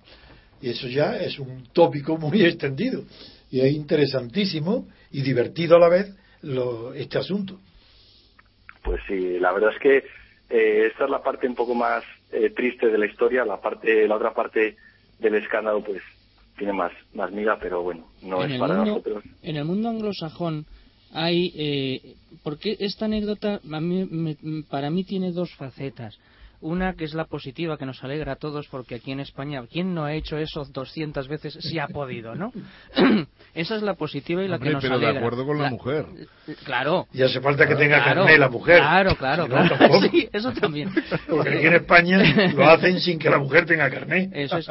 La, la dimensión negativa que se ve en, no solamente en esta anécdota, en otras también sucedidas en, en, en Gran Bretaña y en Estados Unidos, es eh, que tiene un toque de puritanismo. Claro. Es decir, hombre, vamos a ver, chico, el, el, haber hecho eso con tu mujer para disimular la multa y, y, y, y, que no te quitan los puntos, etcétera, es una cosa venial. Como para destituir un ministro me parece excesivo. Hay algo de exceso, creo yo, en eso, ¿no? no una vez que está denunciado por la mujer ya no es. No, lo, no, ya se ve, según la legislación. Lo que sería benévolo es que lo hubieran hecho de mutuo acuerdo, pero en contra de la mujer, por Dios, eso es un delito. Claro. Eso, eso, eso es gravísimo. Eh, claro, aquí lo, es un delito. Se le, sí, se le está juzgando, está, se le está juzgando por, por ofensas y, y aquí nos, lo que no se acepta aquí es que un, un ministro o un secretario de Estado esté en juicios. Claro. Eso, tenga un caso abierto, eso es inaceptable. Claro. Eso es muy razonable, sí. Digno de admirar. No, pues sí, desde luego que sí. Pues sí es porque... el caso aquí que teníamos a un ministro, el ministro corrupto, que iba por ahí de gasolinera en gasolinera y, y hasta hoy. Ese sí que sabía de energía, ¿no, don Ángel? Aquí Oye, veo aquí roban, una... Veo en The Economist... Aquí roban, extorsionan, y cualquier cosa que es muy grave y no pasa nada. Y allí por un simple delito de pequeño eh, pueden ir a la cárcel. Esa es la cuestión. Sí. Veo que The Economist y, y por descontado los de Financial Times le dedican mucho tiempo a Francia diciendo que va, sobre todo Sarkozy, que va descaminado por el camino incorrecto, ¿Qué, qué, qué, qué se cuenta por ahí, por Inglaterra, de, de, Francia y de las elecciones francesas a las que va a acudir Merkel precisamente en su fase final para apoyar a Sarkozy? Uy, pues le, lo, lo bastante para que pierda. Aquí están, están encantadísimos con la, con la noticia de la tasa Tobin de, que va a poner Sarkozy. De hecho, eh, Cameron ya está dándole la bienvenida a, los, a todos los banqueros franceses que quieran eh, dar, saltar, el, saltar el canal y empezar a hacer negocios desde la City. Está claro, sí. Oye, hay otra cosa que es curiosa. Lo de la tasa Tobin eh, se intentó en Suecia y fracasó precisamente porque todo el mundo, se, todos los bancos se largaron para, para el Reino Unido, como era de esperar. Y en estos momentos, yo no creo que, que en Francia se aplique la tasa Tobin, ni la tasa Tobin, ni la tasa financiera esa de Marras, porque es absurdo, sencillamente. Al final esa tasa la terminaría pagando el pueblo llano y eh, en un momento en que la banca está completamente descapitalizada. O sea que es ridículo el aplicar una tasa a unos bancos que tienen unos resultados ruinosos, muchos de ellos en números rojos, y encima aplicarles una tasa. Si se pensara desde el punto de vista del control, para controlar las operaciones financieras, las operaciones a corto plazo y tal, tendría algún sentido. Pero eso, hoy por hoy, requiere una decisión política de tal envergadura que es imposible. Eso es como amenazar, eh, don Ángel, a las autonomías que no cumplan su presupuesto con multas, ¿no? Eso es que vemos. Claro, no tiene ni pies ni cabeza. ¿Qué más nos cuentas de los ingleses? Que son una, para mí son gente admirable. A este respecto, para cerrar el tema, eh, quería comentar las declaraciones de Mario Monti, el ministro de Italia, que ha, se ha mostrado muy feliz de que se, se, aplique la tasa Tobin, o si se aplicase la tasa Tobin. Él se muestra dispuesto, así que Italia parece también otro candidato a imponer la tasa. No, ese eh, está comprando voluntades. Pues eh, Mario, Monti, Mario, Monti, es un tío espabilado y él sabe que esa tasa no se va a imponer nunca en Europa porque es absurda. Si Estados Unidos dice que no, olvídate, no tiene el menor sentido. Pero Mario Monti está haciendo lo mismo que Rajoy, lamer el trasero, por llamarle de alguna manera, al correspondiente, al Sarkozy de turno en este caso. Sí, bueno, pues continuando, el, el, el paquete de medidas que ha tomado de Guindos aquí ha tenido una, una repercusión mínima, apenas se ha nombrado la cifra de 50.000 millones y, y nada más. No, no, hay, no hay una explicación, no hay un plan claro, no, está muy difuso. Eh, y aquí, pues, la verdad es que no se puede tomar muy en serio porque. Eh, si esto lo analicé Los mañana. ingleses nos conocen a la perfección. Sí, sí, aquí ha dado más, se ha dado más repercusión a una, a una epidemia de legionela que ha habido en Calpe, en Alicante. Aquí han muerto, han muerto dos, dos ingleses, dos ciudadanos ingleses de entre 70 y 80 años y hay otro ¿En un hospital? En un hotel, en un hotel ha sido el brote de, de legionela, en un hotel. La mayoría de los, de los contagiados eh, extranjeros, yo creo que británicos. Muy pocos españoles, sí. Y han Pues, muerto claro, dos o tres. pues son la mayoría de habitantes en los hoteles son extranjeros. Ah, por cierto, a la gente que nos está escuchando les recomendamos que si quieren conocer a fondo exactamente lo que ha supuesto la reforma financiera que Guindos trata de llevar a la práctica, en el debate de ayer está perfectamente explicado punto por punto y lógicamente los ingleses no es que nos escuchen, pero estoy completamente convencido que, que no dirían cosas diferentes a las que decimos Seguro, nosotros. seguro. Es que esa reforma no sirve para nada y todo el mundo es consciente que a lo más que puede aspirar es a que esos bancos zombies desaparezcan definitivamente. Pero a ver lo que nuestro corresponsal en Londres nos dice. Don Jesús Murciego. Eh, acabando un poco con, con, el tema de economía y volviendo un poco más a, a, la, a, la, actualidad británica, se celebra ahora el 30 aniversario de la Guerra de las Malvinas. Ah, sí, ese es, tema interesa. Es un motivo patriótico y, para, y un motivo de orgullo, sobre todo cuando ha habido recientemente una película sobre eh, la, la, primera ministra de aquel entonces, Margaret Thatcher. Eh, eh, también se ha, se ha enviado al príncipe Guillermo en una misión de, de seis semanas para las islas, eh, las Islas Malvinas, y uno de los últimos de los destructores de última tecnología también ha sido enviado para allá, lo cual eh, para la presidenta argentina ha, sí, ha supuesto una ofensa eh, y ha habido un intercambio de declaraciones bastante feas, bastante. Ah, para bueno, Argentina considera incluso que ha sido una provocación consciente contra su nacionalismo, porque ella no renuncia a la soberanía sobre las islas Falkland o Malvinas. efectivamente ha considerado eh, un acto de colonialismo y ha tachado a, a la, al, Reino Unido de, colonialista, imperio de imperio colonialista. Bueno, había unos, unos objetivos bastante feos y parece ser que está intentando bloquear los vuelos desde, desde Chile a las Islas Malvinas, lo cual sería bastante grave porque afectaría económicamente a, Además, están incomunicados. a los habitantes de la isla que tendrían que ser ra- ra- abastecidos pues, pues desde otro sitio más, más lejano y más costoso. Entonces, bueno, eh, esto también se junta con se le junta al- con el tema de Gibraltar que parece que nuestro ministro Margallo ha, ha abierto ha Ese es el protestado colmo. La caja de los truenos, sí. ha abierto, ha abierto una protesta y ha reclamado la continuidad del, del acu- de los acuerdos de Bruselas del 84, en los que se comenzaba una negociación por la soberanía que los ingleses que se cerró en 2002 y los y los ingleses no están dispuestos a abrirlos y Margallo pues sí que está muy muy insistente Pero con el parece tema. que la última propuesta inglesa es de debatir a cuatro. Así, gobierno inglés, gobierno español, autoridades eh, gibraltareñas y autoridades andaluzas. Sí, el gobierno británico se, se eh, Andalucía opta por como la nación, claro.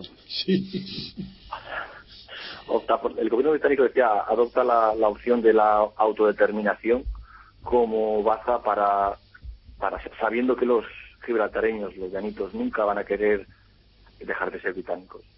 Pues es su, su baza segura para mantener el status quo, que es lo que al fin y al cabo ellos quieren. Están muy contentos con las cosas como están y no van a mover un dedo. Pero de ese para- asunto ya hablamos el otro día. Así que ya eh, podemos pasar a otro, si tienes, eh, Jesús. Vale, pues esto es lo que tenía para contaros. Como os he dicho, eh, están, mm, de aquí de, de economía se habla muy poco, están bastante cansados de los temas de la zona euro, que no tienen solución. Eh, de momento no se, no están, no tienen visos de ser solucionados. Pero nosotros tenemos muchísimo interés en conocer lo que sucede en Inglaterra, la opinión de los ingleses, de los economistas, de los periódicos, porque tienen una posición singular, que es que están en el euro, están en la zona, están en la Unión Europea, pero no, en la zona euro. Y eso es lo que provoca tanto interés para nosotros ver cómo evolucionan las cuestiones en Inglaterra.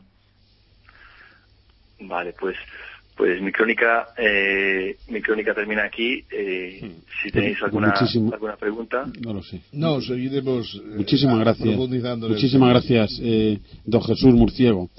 Eh, un abrazo Vale. muy fuerte y hasta muy pronto. Don Jesús, muchísimas Vale, gracias por su intervención hoy aquí en Libertad Constituyente y le despedimos hasta la próxima. Gracias a vosotros. Un saludo muy fuerte. Un Adiós, saludo, un saludo, don Jesús. Y saludamos a un viejo conocido. Es un placer saludar a don José Crespo desde Múnich, en Alemania. Muy buenos días, don José. Muy buenos días a todos. Muy Buenos, días, José. Es un ¿Cómo placer está? tenerte por aquí después de algún Hola, tiempo. Sí, sí, sí, sí, después de un tiempecito, pero bueno, ya estamos aquí con las pilas recargadas, como bien dice, ¿no? ¿Qué noticias nos trae desde Múnich, don José? Eh, no, pues mira, así que más, más que noticias, pues es toda la evolución de, de la actitud de los alemanes hacia España ¿no? y, hacia, y hacia otros países del sur como España que tienen problemas pues debido a esto de la deuda y del euro, ¿no? Y de hecho yo creo que le gustará saber a, a Ángel Jimeno, ¿no? Que tiene aquí una especie de doble que Ah, se eso llama Robert von, von Heusinger, que es del, del, del- del Spiegel y que está bastante de acuerdo con sus tesis, ¿no? De Es que hecho, son las únicas ya- racionales que hay por España en estos momentos. Invítalo que entre con nosotros en, en el movimiento europeo. Estaría bien, estaría bien. Sí, sí, bueno, está bastante próximo a lo que dice Ángel Jimeno, ¿no? Porque él está hablando in- incluso con una palabra más fuerte, ¿no? Que es, con una expresión, perdón, que es parasit o sea, parasitismo de la demanda europea. Eh, él dice que Alemania está practicando un parasitismo de la demanda europea porque simplemente pues está aumentando su competitividad a través de los salarios ¿eh? Eh, de una manera tal que el resto de los países no pueden competir y encima están atrapados o en- o encadenados por el euro, ¿no? Con lo cual vemos que, por ejemplo, la, la diferencia de competitividad por motivo de que los salarios en Alemania están creciendo por debajo de la inflación es ya de casi un 25% con respecto a España, ¿no? Entonces, claro, este es, este es un tema que se está discutiendo bastante y que si bien hace algunos meses parecía que toda la culpa era de los países del sur de Europa, ahora mismo nos, nos están echando un cable, ¿no? Pues comprendiendo mejor esta situación de la que, o sea, de que Alemania se está valiendo del propio euro para hacer una especie de dumping, ¿no? De, de dumping, ¿no? Es lo que dije el, el otro día yo, que Alemania está haciendo imperialismo con el euro. ¿Y qué Algo cosa así, que doña Ángela se nos alarga ahora para China y Sí, en ah, fin, ya ha dedicado un tiempo muy importante? Pero han dicho que no es. Ya, ya, ya, pero ¿por qué doña Ángela tiene tanto interés en China si además no está dispuesto a transferir tecnología? Sí, es- eso es una buena pregunta, ¿no? Pues en principio, bueno, lo que los medios por aquí están diciendo es que va en busca de la ayuda china para rescatar al euro, ¿no? Que participen con su, en fin, con su superávit comercial, pues hombre, que nos dejen un poquito de dinerito por aquí, por, eh, por Europa, para ampliar ese FSF, ¿no? Ese fondo de rescate, ese fondo de, de rescate a los estados, ¿no? Entonces, pues por ahí está la mujer intentando, ¿no? Convencerlos, según dicen aquí los medios de comunicación. Eh, mi opinión también creo que es que hay un acuerdo comercial claro con China, porque China está, le está haciendo mucho daño a Alemania, ¿no? O sea, en cuanto a exportaciones, ¿no? Porque claro, Alemania es un país cuyo el 33% de su PIB, más o menos, es, es eh, debido a sus exportaciones, ¿no? De, de, pues como sabéis, de, de, de sobre tecnología, todo, a, sobre todo a países europeos, el 70% prácticamente de ese 35%. Efectivamente, eso es. es. Eso es Ángel, sí. Yo creo es. que debe estar preocupada en China por lo siguiente, porque dicen que los chinos en este momento están gra- quieren grabar, o sea, poner aranceles a los productos que importan las industrias que están en China, incluso las propias industrias alemanas que están haciendo, por decirlo de alguna manera, coches en China. Eh, en este momento tienen el posible problema de que les apliquen aranceles a, las, a los componentes de los coches para productos que se van a fabricar en China, con lo cual es un problema muy grave para Alemania, que es el problema que yo creo que tiene en el momento actual, que sus exportaciones están cayendo seriamente y el modelo alemán sin exportaciones se viene abajo. ¿Es así? que date cuenta, sí, sí. Eh, yo creo, sí, en parte creo que tienes razón, sí, porque mira, hay, hay una cosa de lo que tú dices. El sector del automóvil eh, básicamente ocupa bastante las exportaciones alemanas, ¿no? Pero bastante, ¿no? Entonces, claro, eh, cualquier es cualquier historia que le afecte al sector automovilístico, pues supone un varapalo para las exportaciones, ¿no? Y en este caso, como tú muy bien estás diciendo, China quiere meterse en ese sector con eh, coche barato y con cierta tecnología, ¿no? Y entonces se quiere deshacer de su principal competidor, que es Alemania. Eso es, eso es así. Eso Francia ya prácticamente ha desaparecido como competidor de China en montones de, sector- de los sectores de bienes de equipo. Por lo tanto, con Alemania no ha podido, pero lógicamente, como tú dices, se ha convertido en un enemigo que compite con ello, por ejemplo, en trenes de alta velocidad en cualquier sitio del mundo, porque China los puede hacer en estos momentos con tecnología francesa igual que los alemanes. Pero en fin, esa Sí. es la problemática. Aquí lo que nos preocupa de Merkel y que, y cada día tenemos más, vamos, hay más repulsión por la por la figura es que lo último que intentó fue muy grave, ¿no? Que es ponerles en, en Grecia a un pollo para controlarle ya no los gastos, sino para recoger los ingresos y largárselos para pagar a los bancos amortizaciones e Sí, intereses. Alemanes. Alemanes Sí. y Sí, sí, bueno, europeos. de hecho, de hecho lo que llama aquí, yo escucho, hay más opiniones sobre lo que tú estás diciendo ahora, Ángel. Hay unas opiniones que comparan lo que están, lo que está haciendo Merkel con los países del sur de Europa, lo, lo comparan con lo que hicieron las potencias vencedoras de la Primera Guerra Mundial con Alemania, ¿no? Que provocó, pues, entre otras cosas, la Tratado de Versalles. Al poder. Sí, Tratado de Sí, Versalles. el Sí, las de consecuencias Versalles, del Tratado de Versalles, reparaciones de sí. guerra. Sí, sí, eso es, el Tratado de Versalles y hablamos ya del, del- del- de los años 30, de principios de los 30, o no sé si os acordáis de Heinrich Brünig, que fue casi el último presidente de la República de Weimar, ¿no? Yo sí y me este acuerdo. hombre hizo, es- pues este presidente, ¿no? Eh, tuvo, estuvo presionado de la misma forma que están pres- presionados los eh, países del sur de Europa, ¿no? En el sentido de que él tuvo que, o sea, fue Ale- Alemania tuvo que eh, pagar unos intereses, ¿no? Por las reparaciones de guerra asociados al indemnizaciones. Indemnizaciones Indemnizaciones, imposibles de pagar por Alemania. imposibles de pagar completamente y encima no no querían que las pagasen en marcos, porque claro, el marco no estaba devaluado, ¿no? sino que lo, que lo pagasen en oro. tan, grave, tan grave fue el problema que modificó toda la legislación internacional sobre el concepto de empresa nacional o empresa transnacional. Empezó ahí, porque eh, eh, ahí empezó toda la, la, transformación de las normas jurídicas europeas, porque Alemania no podía de ninguna manera cumplir los compromisos y se estaba en un círculo vicioso, cada vez las deudas mayores hasta que llegó Hitler para acabar con eso. Y lo mismo que está ocurriendo en Grecia y lo mismo que ocurrirá en España con respecto a la deuda. Es que la deuda va creciendo.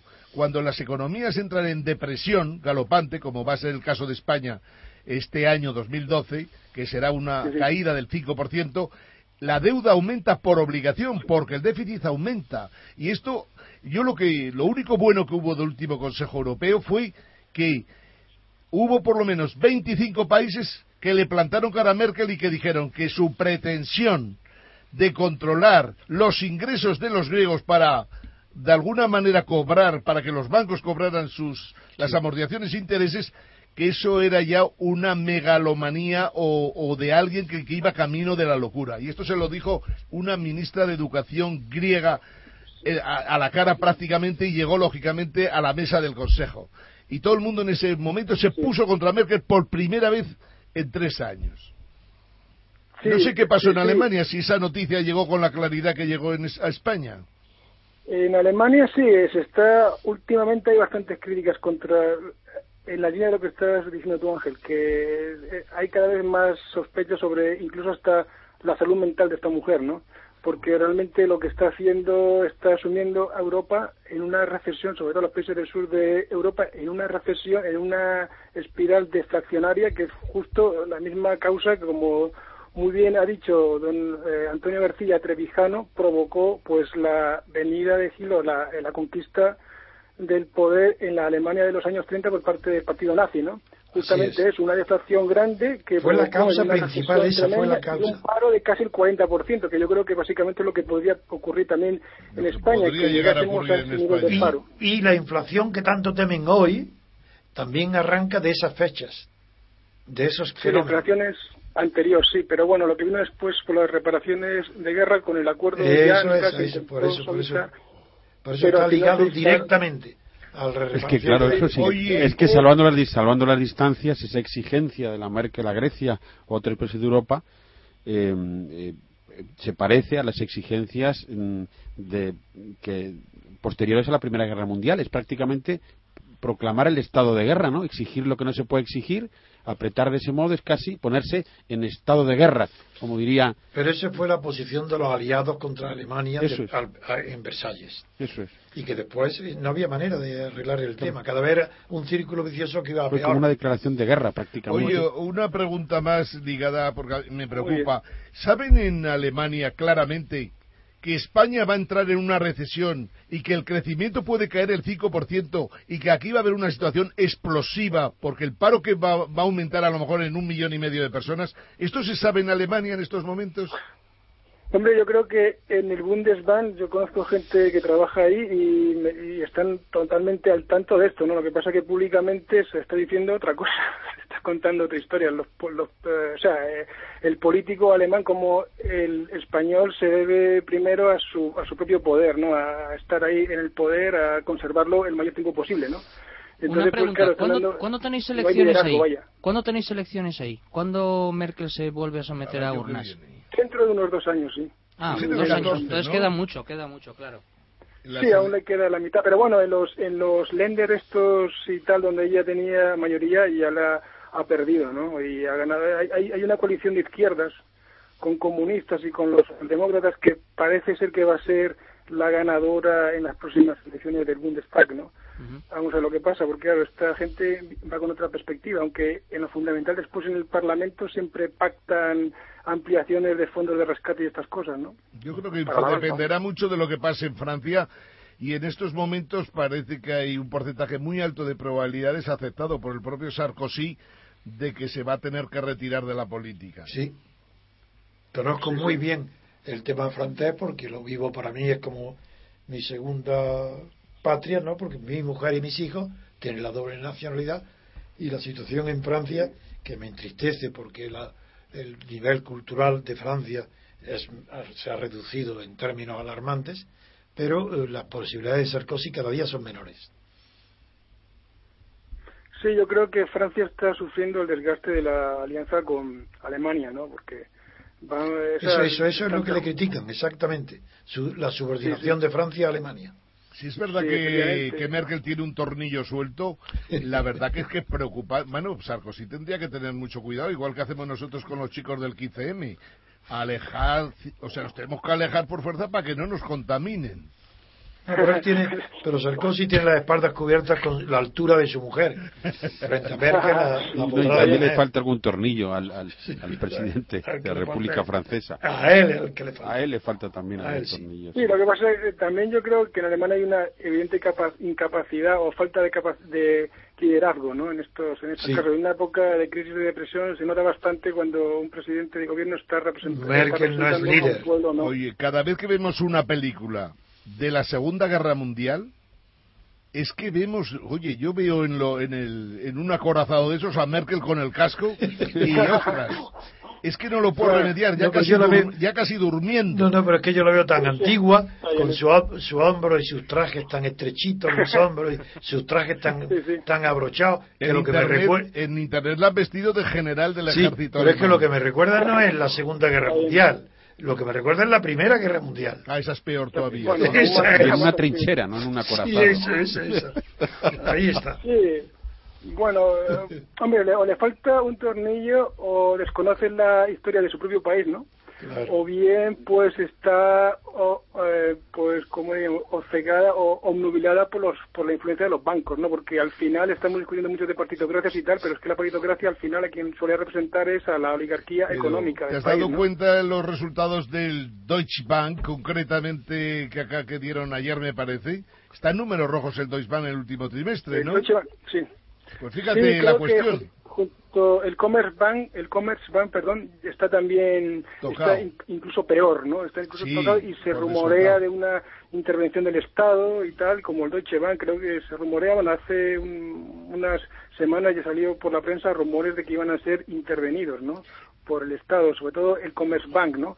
Sí, el Deutsche Bank es más este complicado hacerlo. En junio de este año. El Deutsche Bank es demasiado grande para Pero es, es un poco raro, es muy raro que en Alemania, que lo que hay de verdad es una bancocracia, eh, pueda perder la batalla con frente a Merkel. Yo creo que Merkel la pierde ante ellos.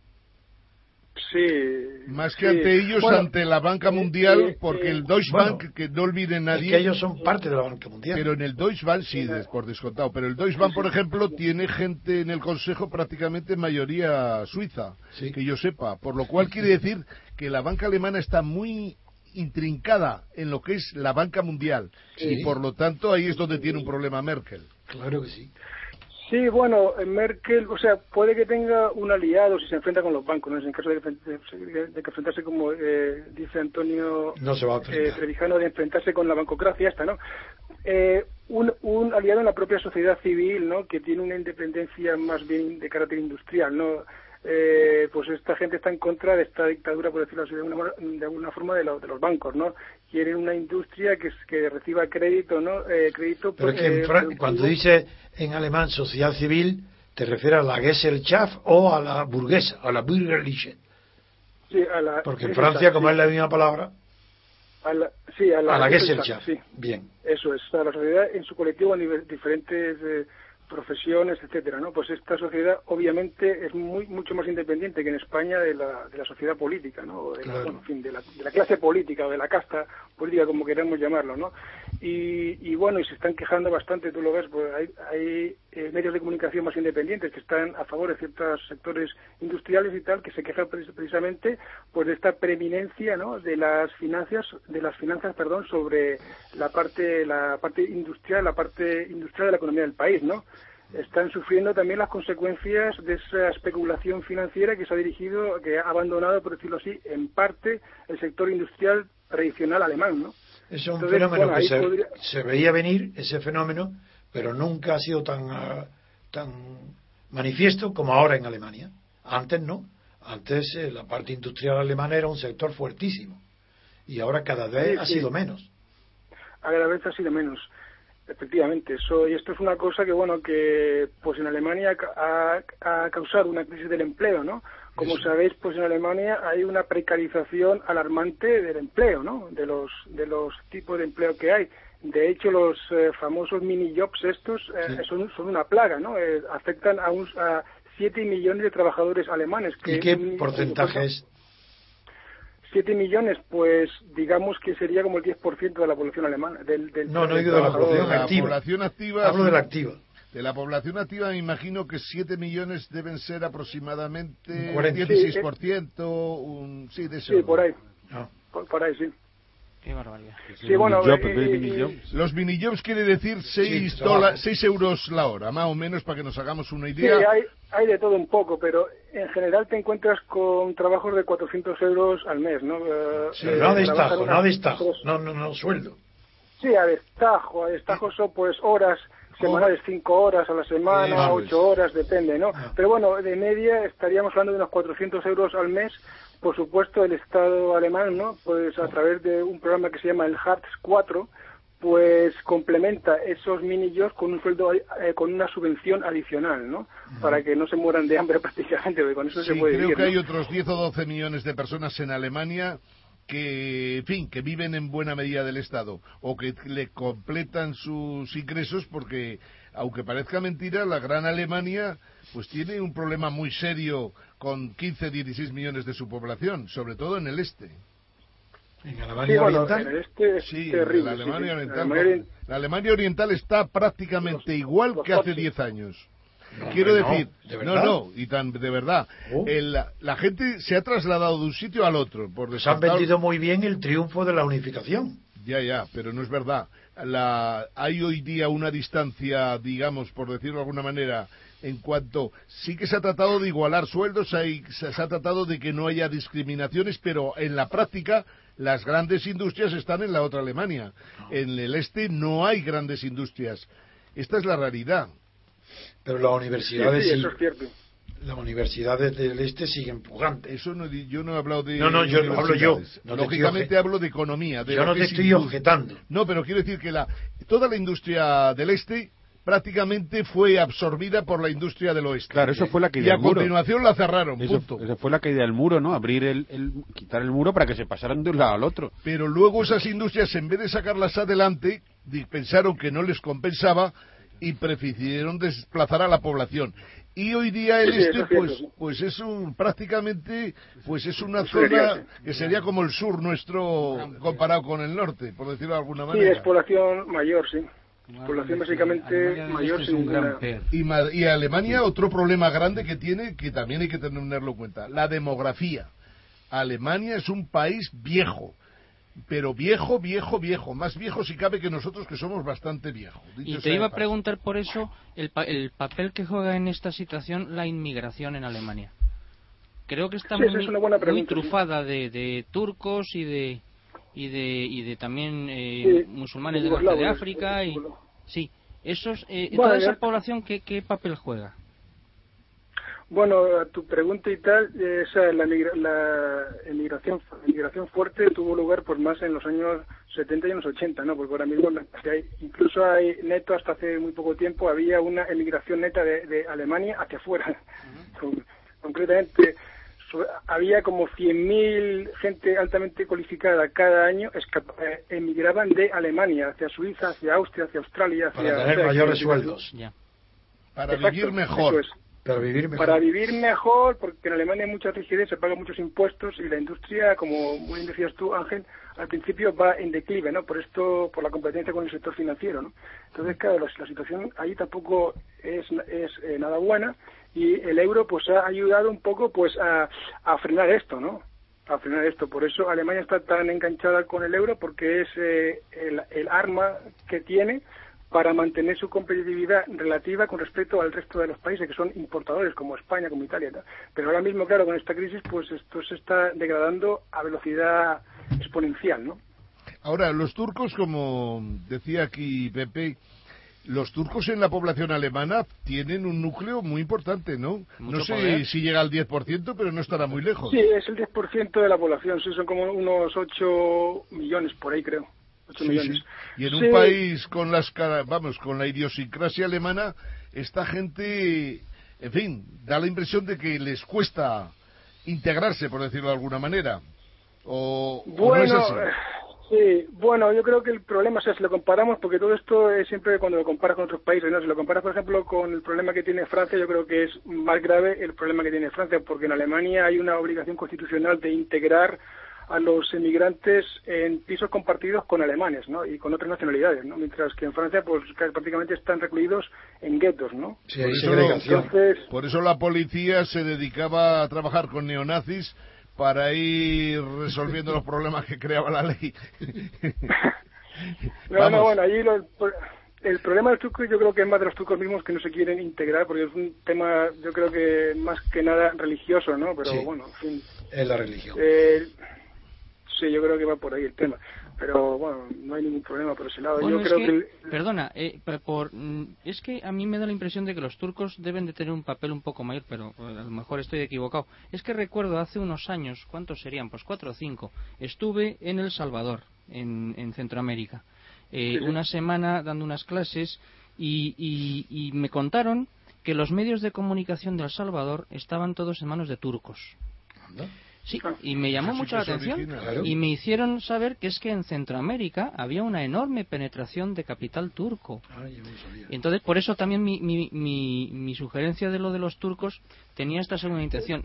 No sé ah, si, es, si es un foco de poder económico o político o no. Bien, bien, los turcos claro que son, son peligrosos. bueno, eh, vamos a ver. Como no nos metamos en la Unión Europea, los turcos... A ver, calma, calma. Señores, tiene uso de la palabra don José Crespo.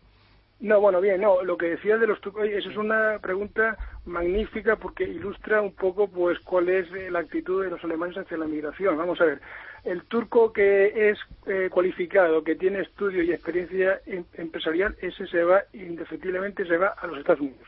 Ah, o sea, la, la creme de la creme turca está ah, en los Estados Unidos, porque ayuda. Mientras que en Alemania pues va un trabajador con clase obrera, por, para, entendernos, ¿no? Clase obrera que no tiene ninguna influencia y que sufre pues las diatribas de gente como, bueno, hay una serie de, como Zarracín, ¿no? Que es un político de la SB que sacó un libro donde habla despectivamente de los turcos, como dice que, que solamente valen para vender verduras, ¿no? Entonces, Caramba. Que se vaya con cuidado que el ejército turco ya quisiera tenerlo Alemania en estos momentos. Ah, bueno, vale. No es broma, ¿no? Lo que ah. estoy diciendo. No, la verdad es que el tema turco, que no ha salido nunca aquí, pero es un tema realmente importante, porque es un país muy serio, es un país con una población. desde hace mucho tiempo escrito en artículos antiguos, estoy a favor de la, entrada de Turquía en Europa, porque eh, Turquía, no solo porque tiene una parte de territorio eh, geográficamente en Europa, sino porque la historia de Europa es incomprensible sin Turquía. Los 300 o 400 años de dominación otomana, no solo en Grecia, sino los Balcanes, todo esto es, no se puede entender una palabra de Europa sin el cristianismo y sin Turquía además también decía. Nada, tendremos que cerrar la Unión Monetaria y dejar entrar en la Unión Europea. Lo que pasa, Antonio, Que, esa Europa que se crea con el cristianismo y con los turcos, en cierto modo es más bien con el cristianismo y contra los turcos, ¿verdad? No, no, pero no, no, no, porque la parte europea, la cultura turca en Yugoslavia, Albania, Grecia, que ha quedado sí, pero un pozo muy grande. Nos pasamos la vida luchando contra ellos. No, porque recuerdan la escuela eh, de Constantinopla, no la, de, la del Cuerno de Oro, que fue creada especialmente para la educación de Europa y se crearon los primeros grandes maestros para la educación popular fueron fueron fueron turcos. Sí. Aquí el error que tenemos es que no nos damos cuenta que Europa cada día tiene menos peso en el mundo. Y en ese contexto, Europa tendría que pensar, pues sí, tendría que pensar en Turquía y también tendría que pensar, lógicamente, en Rusia. Hombre, eso es evidente. Porque si, no lo hacemos, Europa vamos a desaparecer del mapa. Ah, ese fue el sueño de Dostoyevsky en Dresde, en el Museo del Dresde, que un día lo contaré. Hoy ya creo que no, tengamos, no tenemos tiempo, pero es una maravilla. Quien ha leído a Dostoyevsky sabe perfectamente cuál es el problema de Europa y Rusia.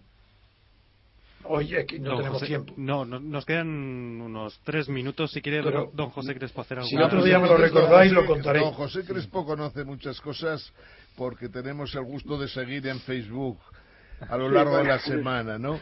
En- yo, a mí, sinceramente, lo que me preocupa es, vamos a ver, el socialdemócrata que puede ganar las elecciones o al menos tener una minoría mayoritaria, creo que goza perfectamente de todo el apoyo de la banca y del sector industrial alemán. Sí, básicamente eso es lo mismo. Sí, el tema puede estar del lado de los eh, Die Linke, ¿no? Que son más del sector comunista, ¿no? Y que son bastante críticos con todo esto de la Unión Europea y tal. Y ahí pues, les podrían poner problemas. Esto depende, pues bueno, de la asignación de, de la asignación de escaños de, de votos que tengan en el Bundestag, ¿no? Esa coalición, si esa coalición va a funcionar o no. Eh, yo creo que la situación con la izquierda, en, bueno, con la, con la llamada izquierda O con en los, Alemania o con los ecologistas. sería, se- sería complicada, yo creo que sería menos menos complicada quizás para el tema este, lo que estamos hablando ahora, ¿no? Para comprender la situación de España, incluso, bueno, pues intentar salvar, o sea, hacer una especie de eurobono, pero ya, ¿no? De a, eh, a por todas, ¿no? Porque Y lo, mi- lo mismo que piensa Holland, o sea que para, o sea, para nosotros los españoles, el que eh, en Alemania cayera Merkel y que saliera adelante, por ejemplo, una coalición socialdemócrata verdes como ya existió, si es posible, Sí. por descontado, Sí, sí. eh, Holland y esa coalición eh, sería posiblemente la solución de Alemania. En ese contexto sí que se pueden presentar o plantear los Estados Unidos de Europa. Solo en ese contexto y ahí es donde se podría hacer sacrificios para intentar salir adelante. Pero si no es Sí. así, a nosotros cuanto antes salgamos del euro, mejor, faltaría más. Sí, es, yo creo que nos queda demasiado, o sea, quedan dos años que puede ser una eternidad, ¿no? Porque con lo que le vino ahora a España es terrible, ¿no? Es un decrecimiento a lo bestia, ¿no? Como tú bien estás diciendo, comentas en internet y tal, con todas las cifras clarísimas como están, yo creo que un menos 5, o sea, un 5% de, de crecimiento del PIB en 2012, yo creo que lo firmaría Rajoy ciego, ¿no? Sí, No lo sabe. porque Yo no sé si lo sabe todavía. No lo sabe. eh, eh, la situación es como, yo la comparo mucho porque hay muchos parecidos inquietantes con la de los años 30 en Alemania. Y vamos a ver lo que pasa políticamente en España y en el resto de Europa, ¿no? Ojalá, ojalá eh, triunfe una democracia como la que discutimos aquí, ¿no? Una democracia con representación y separación de poderes, ¿no? Que no, es Ojalá una, no que no es una democracia, es la democracia, la porque democracia. es única, no hay es. otra. Eso es. Y que no triunfe otras cosas más tenebrosas, ¿no? Claro. Pues no, que parece siempre que en este Europa es un poco complicado hoy día una nueva dictadura, vamos. Parece Bueno, dificilísimo. Ya, ya la tenemos, ¿no? Pero bueno. Eh, Bueno, tenemos una pues, dicta blanda. Señores, No es dictadura, pero alternativa. pues nos hemos quedado sin tiempo, señores. Muchísimas gracias, don José Crespo, por su presencia hoy aquí después Pues- de, de un cierto tiempo. Pues Un saludo. encantado de volveros a ver, ¿eh? Sí. Y Igualmente. A seguir con esto. Y bienvenido nuevamente, José. Pues Un abrazo a todos, ¿eh? Muchísimas gracias por la invitación. Un abrazo para usted también, don José Crespo, desde Múnich, en Alemania, y nosotros nos despedimos ya, queridos repúblicos. Eh, tengo que darle las gracias a don José María Aguilar Ortiz por estar hoy aquí. Muchísimas gracias a, a todos ustedes. Don Lorenzo Alonso, gracias por estar. Igualmente, gracias. Don José Escandel, muchísimas gracias. Hasta la próxima. Don Ángel Jimeno. Yo pido a la gente que entre en Facebook y se haga del MCRC para llegar a 10.000 cuanto antes, a pesar de los cuatro o cinco tíos que hay por ahí que tratan de impedirlo. Pues yo, que lean el, nuestro diario y escuchen nuestra radio. Ahí estamos. Muchísimas gracias, don Antonio García Trevijano. Y a ustedes, repúblicos, pues qué les voy a decir, que nos vemos el lunes, que nos sigan a través de iVoox en www.diariorc.com y que nos sigan en el 107.0 de la FM, aquí, en Radio Libertad Constituyente. Hasta el lunes, repúblicos.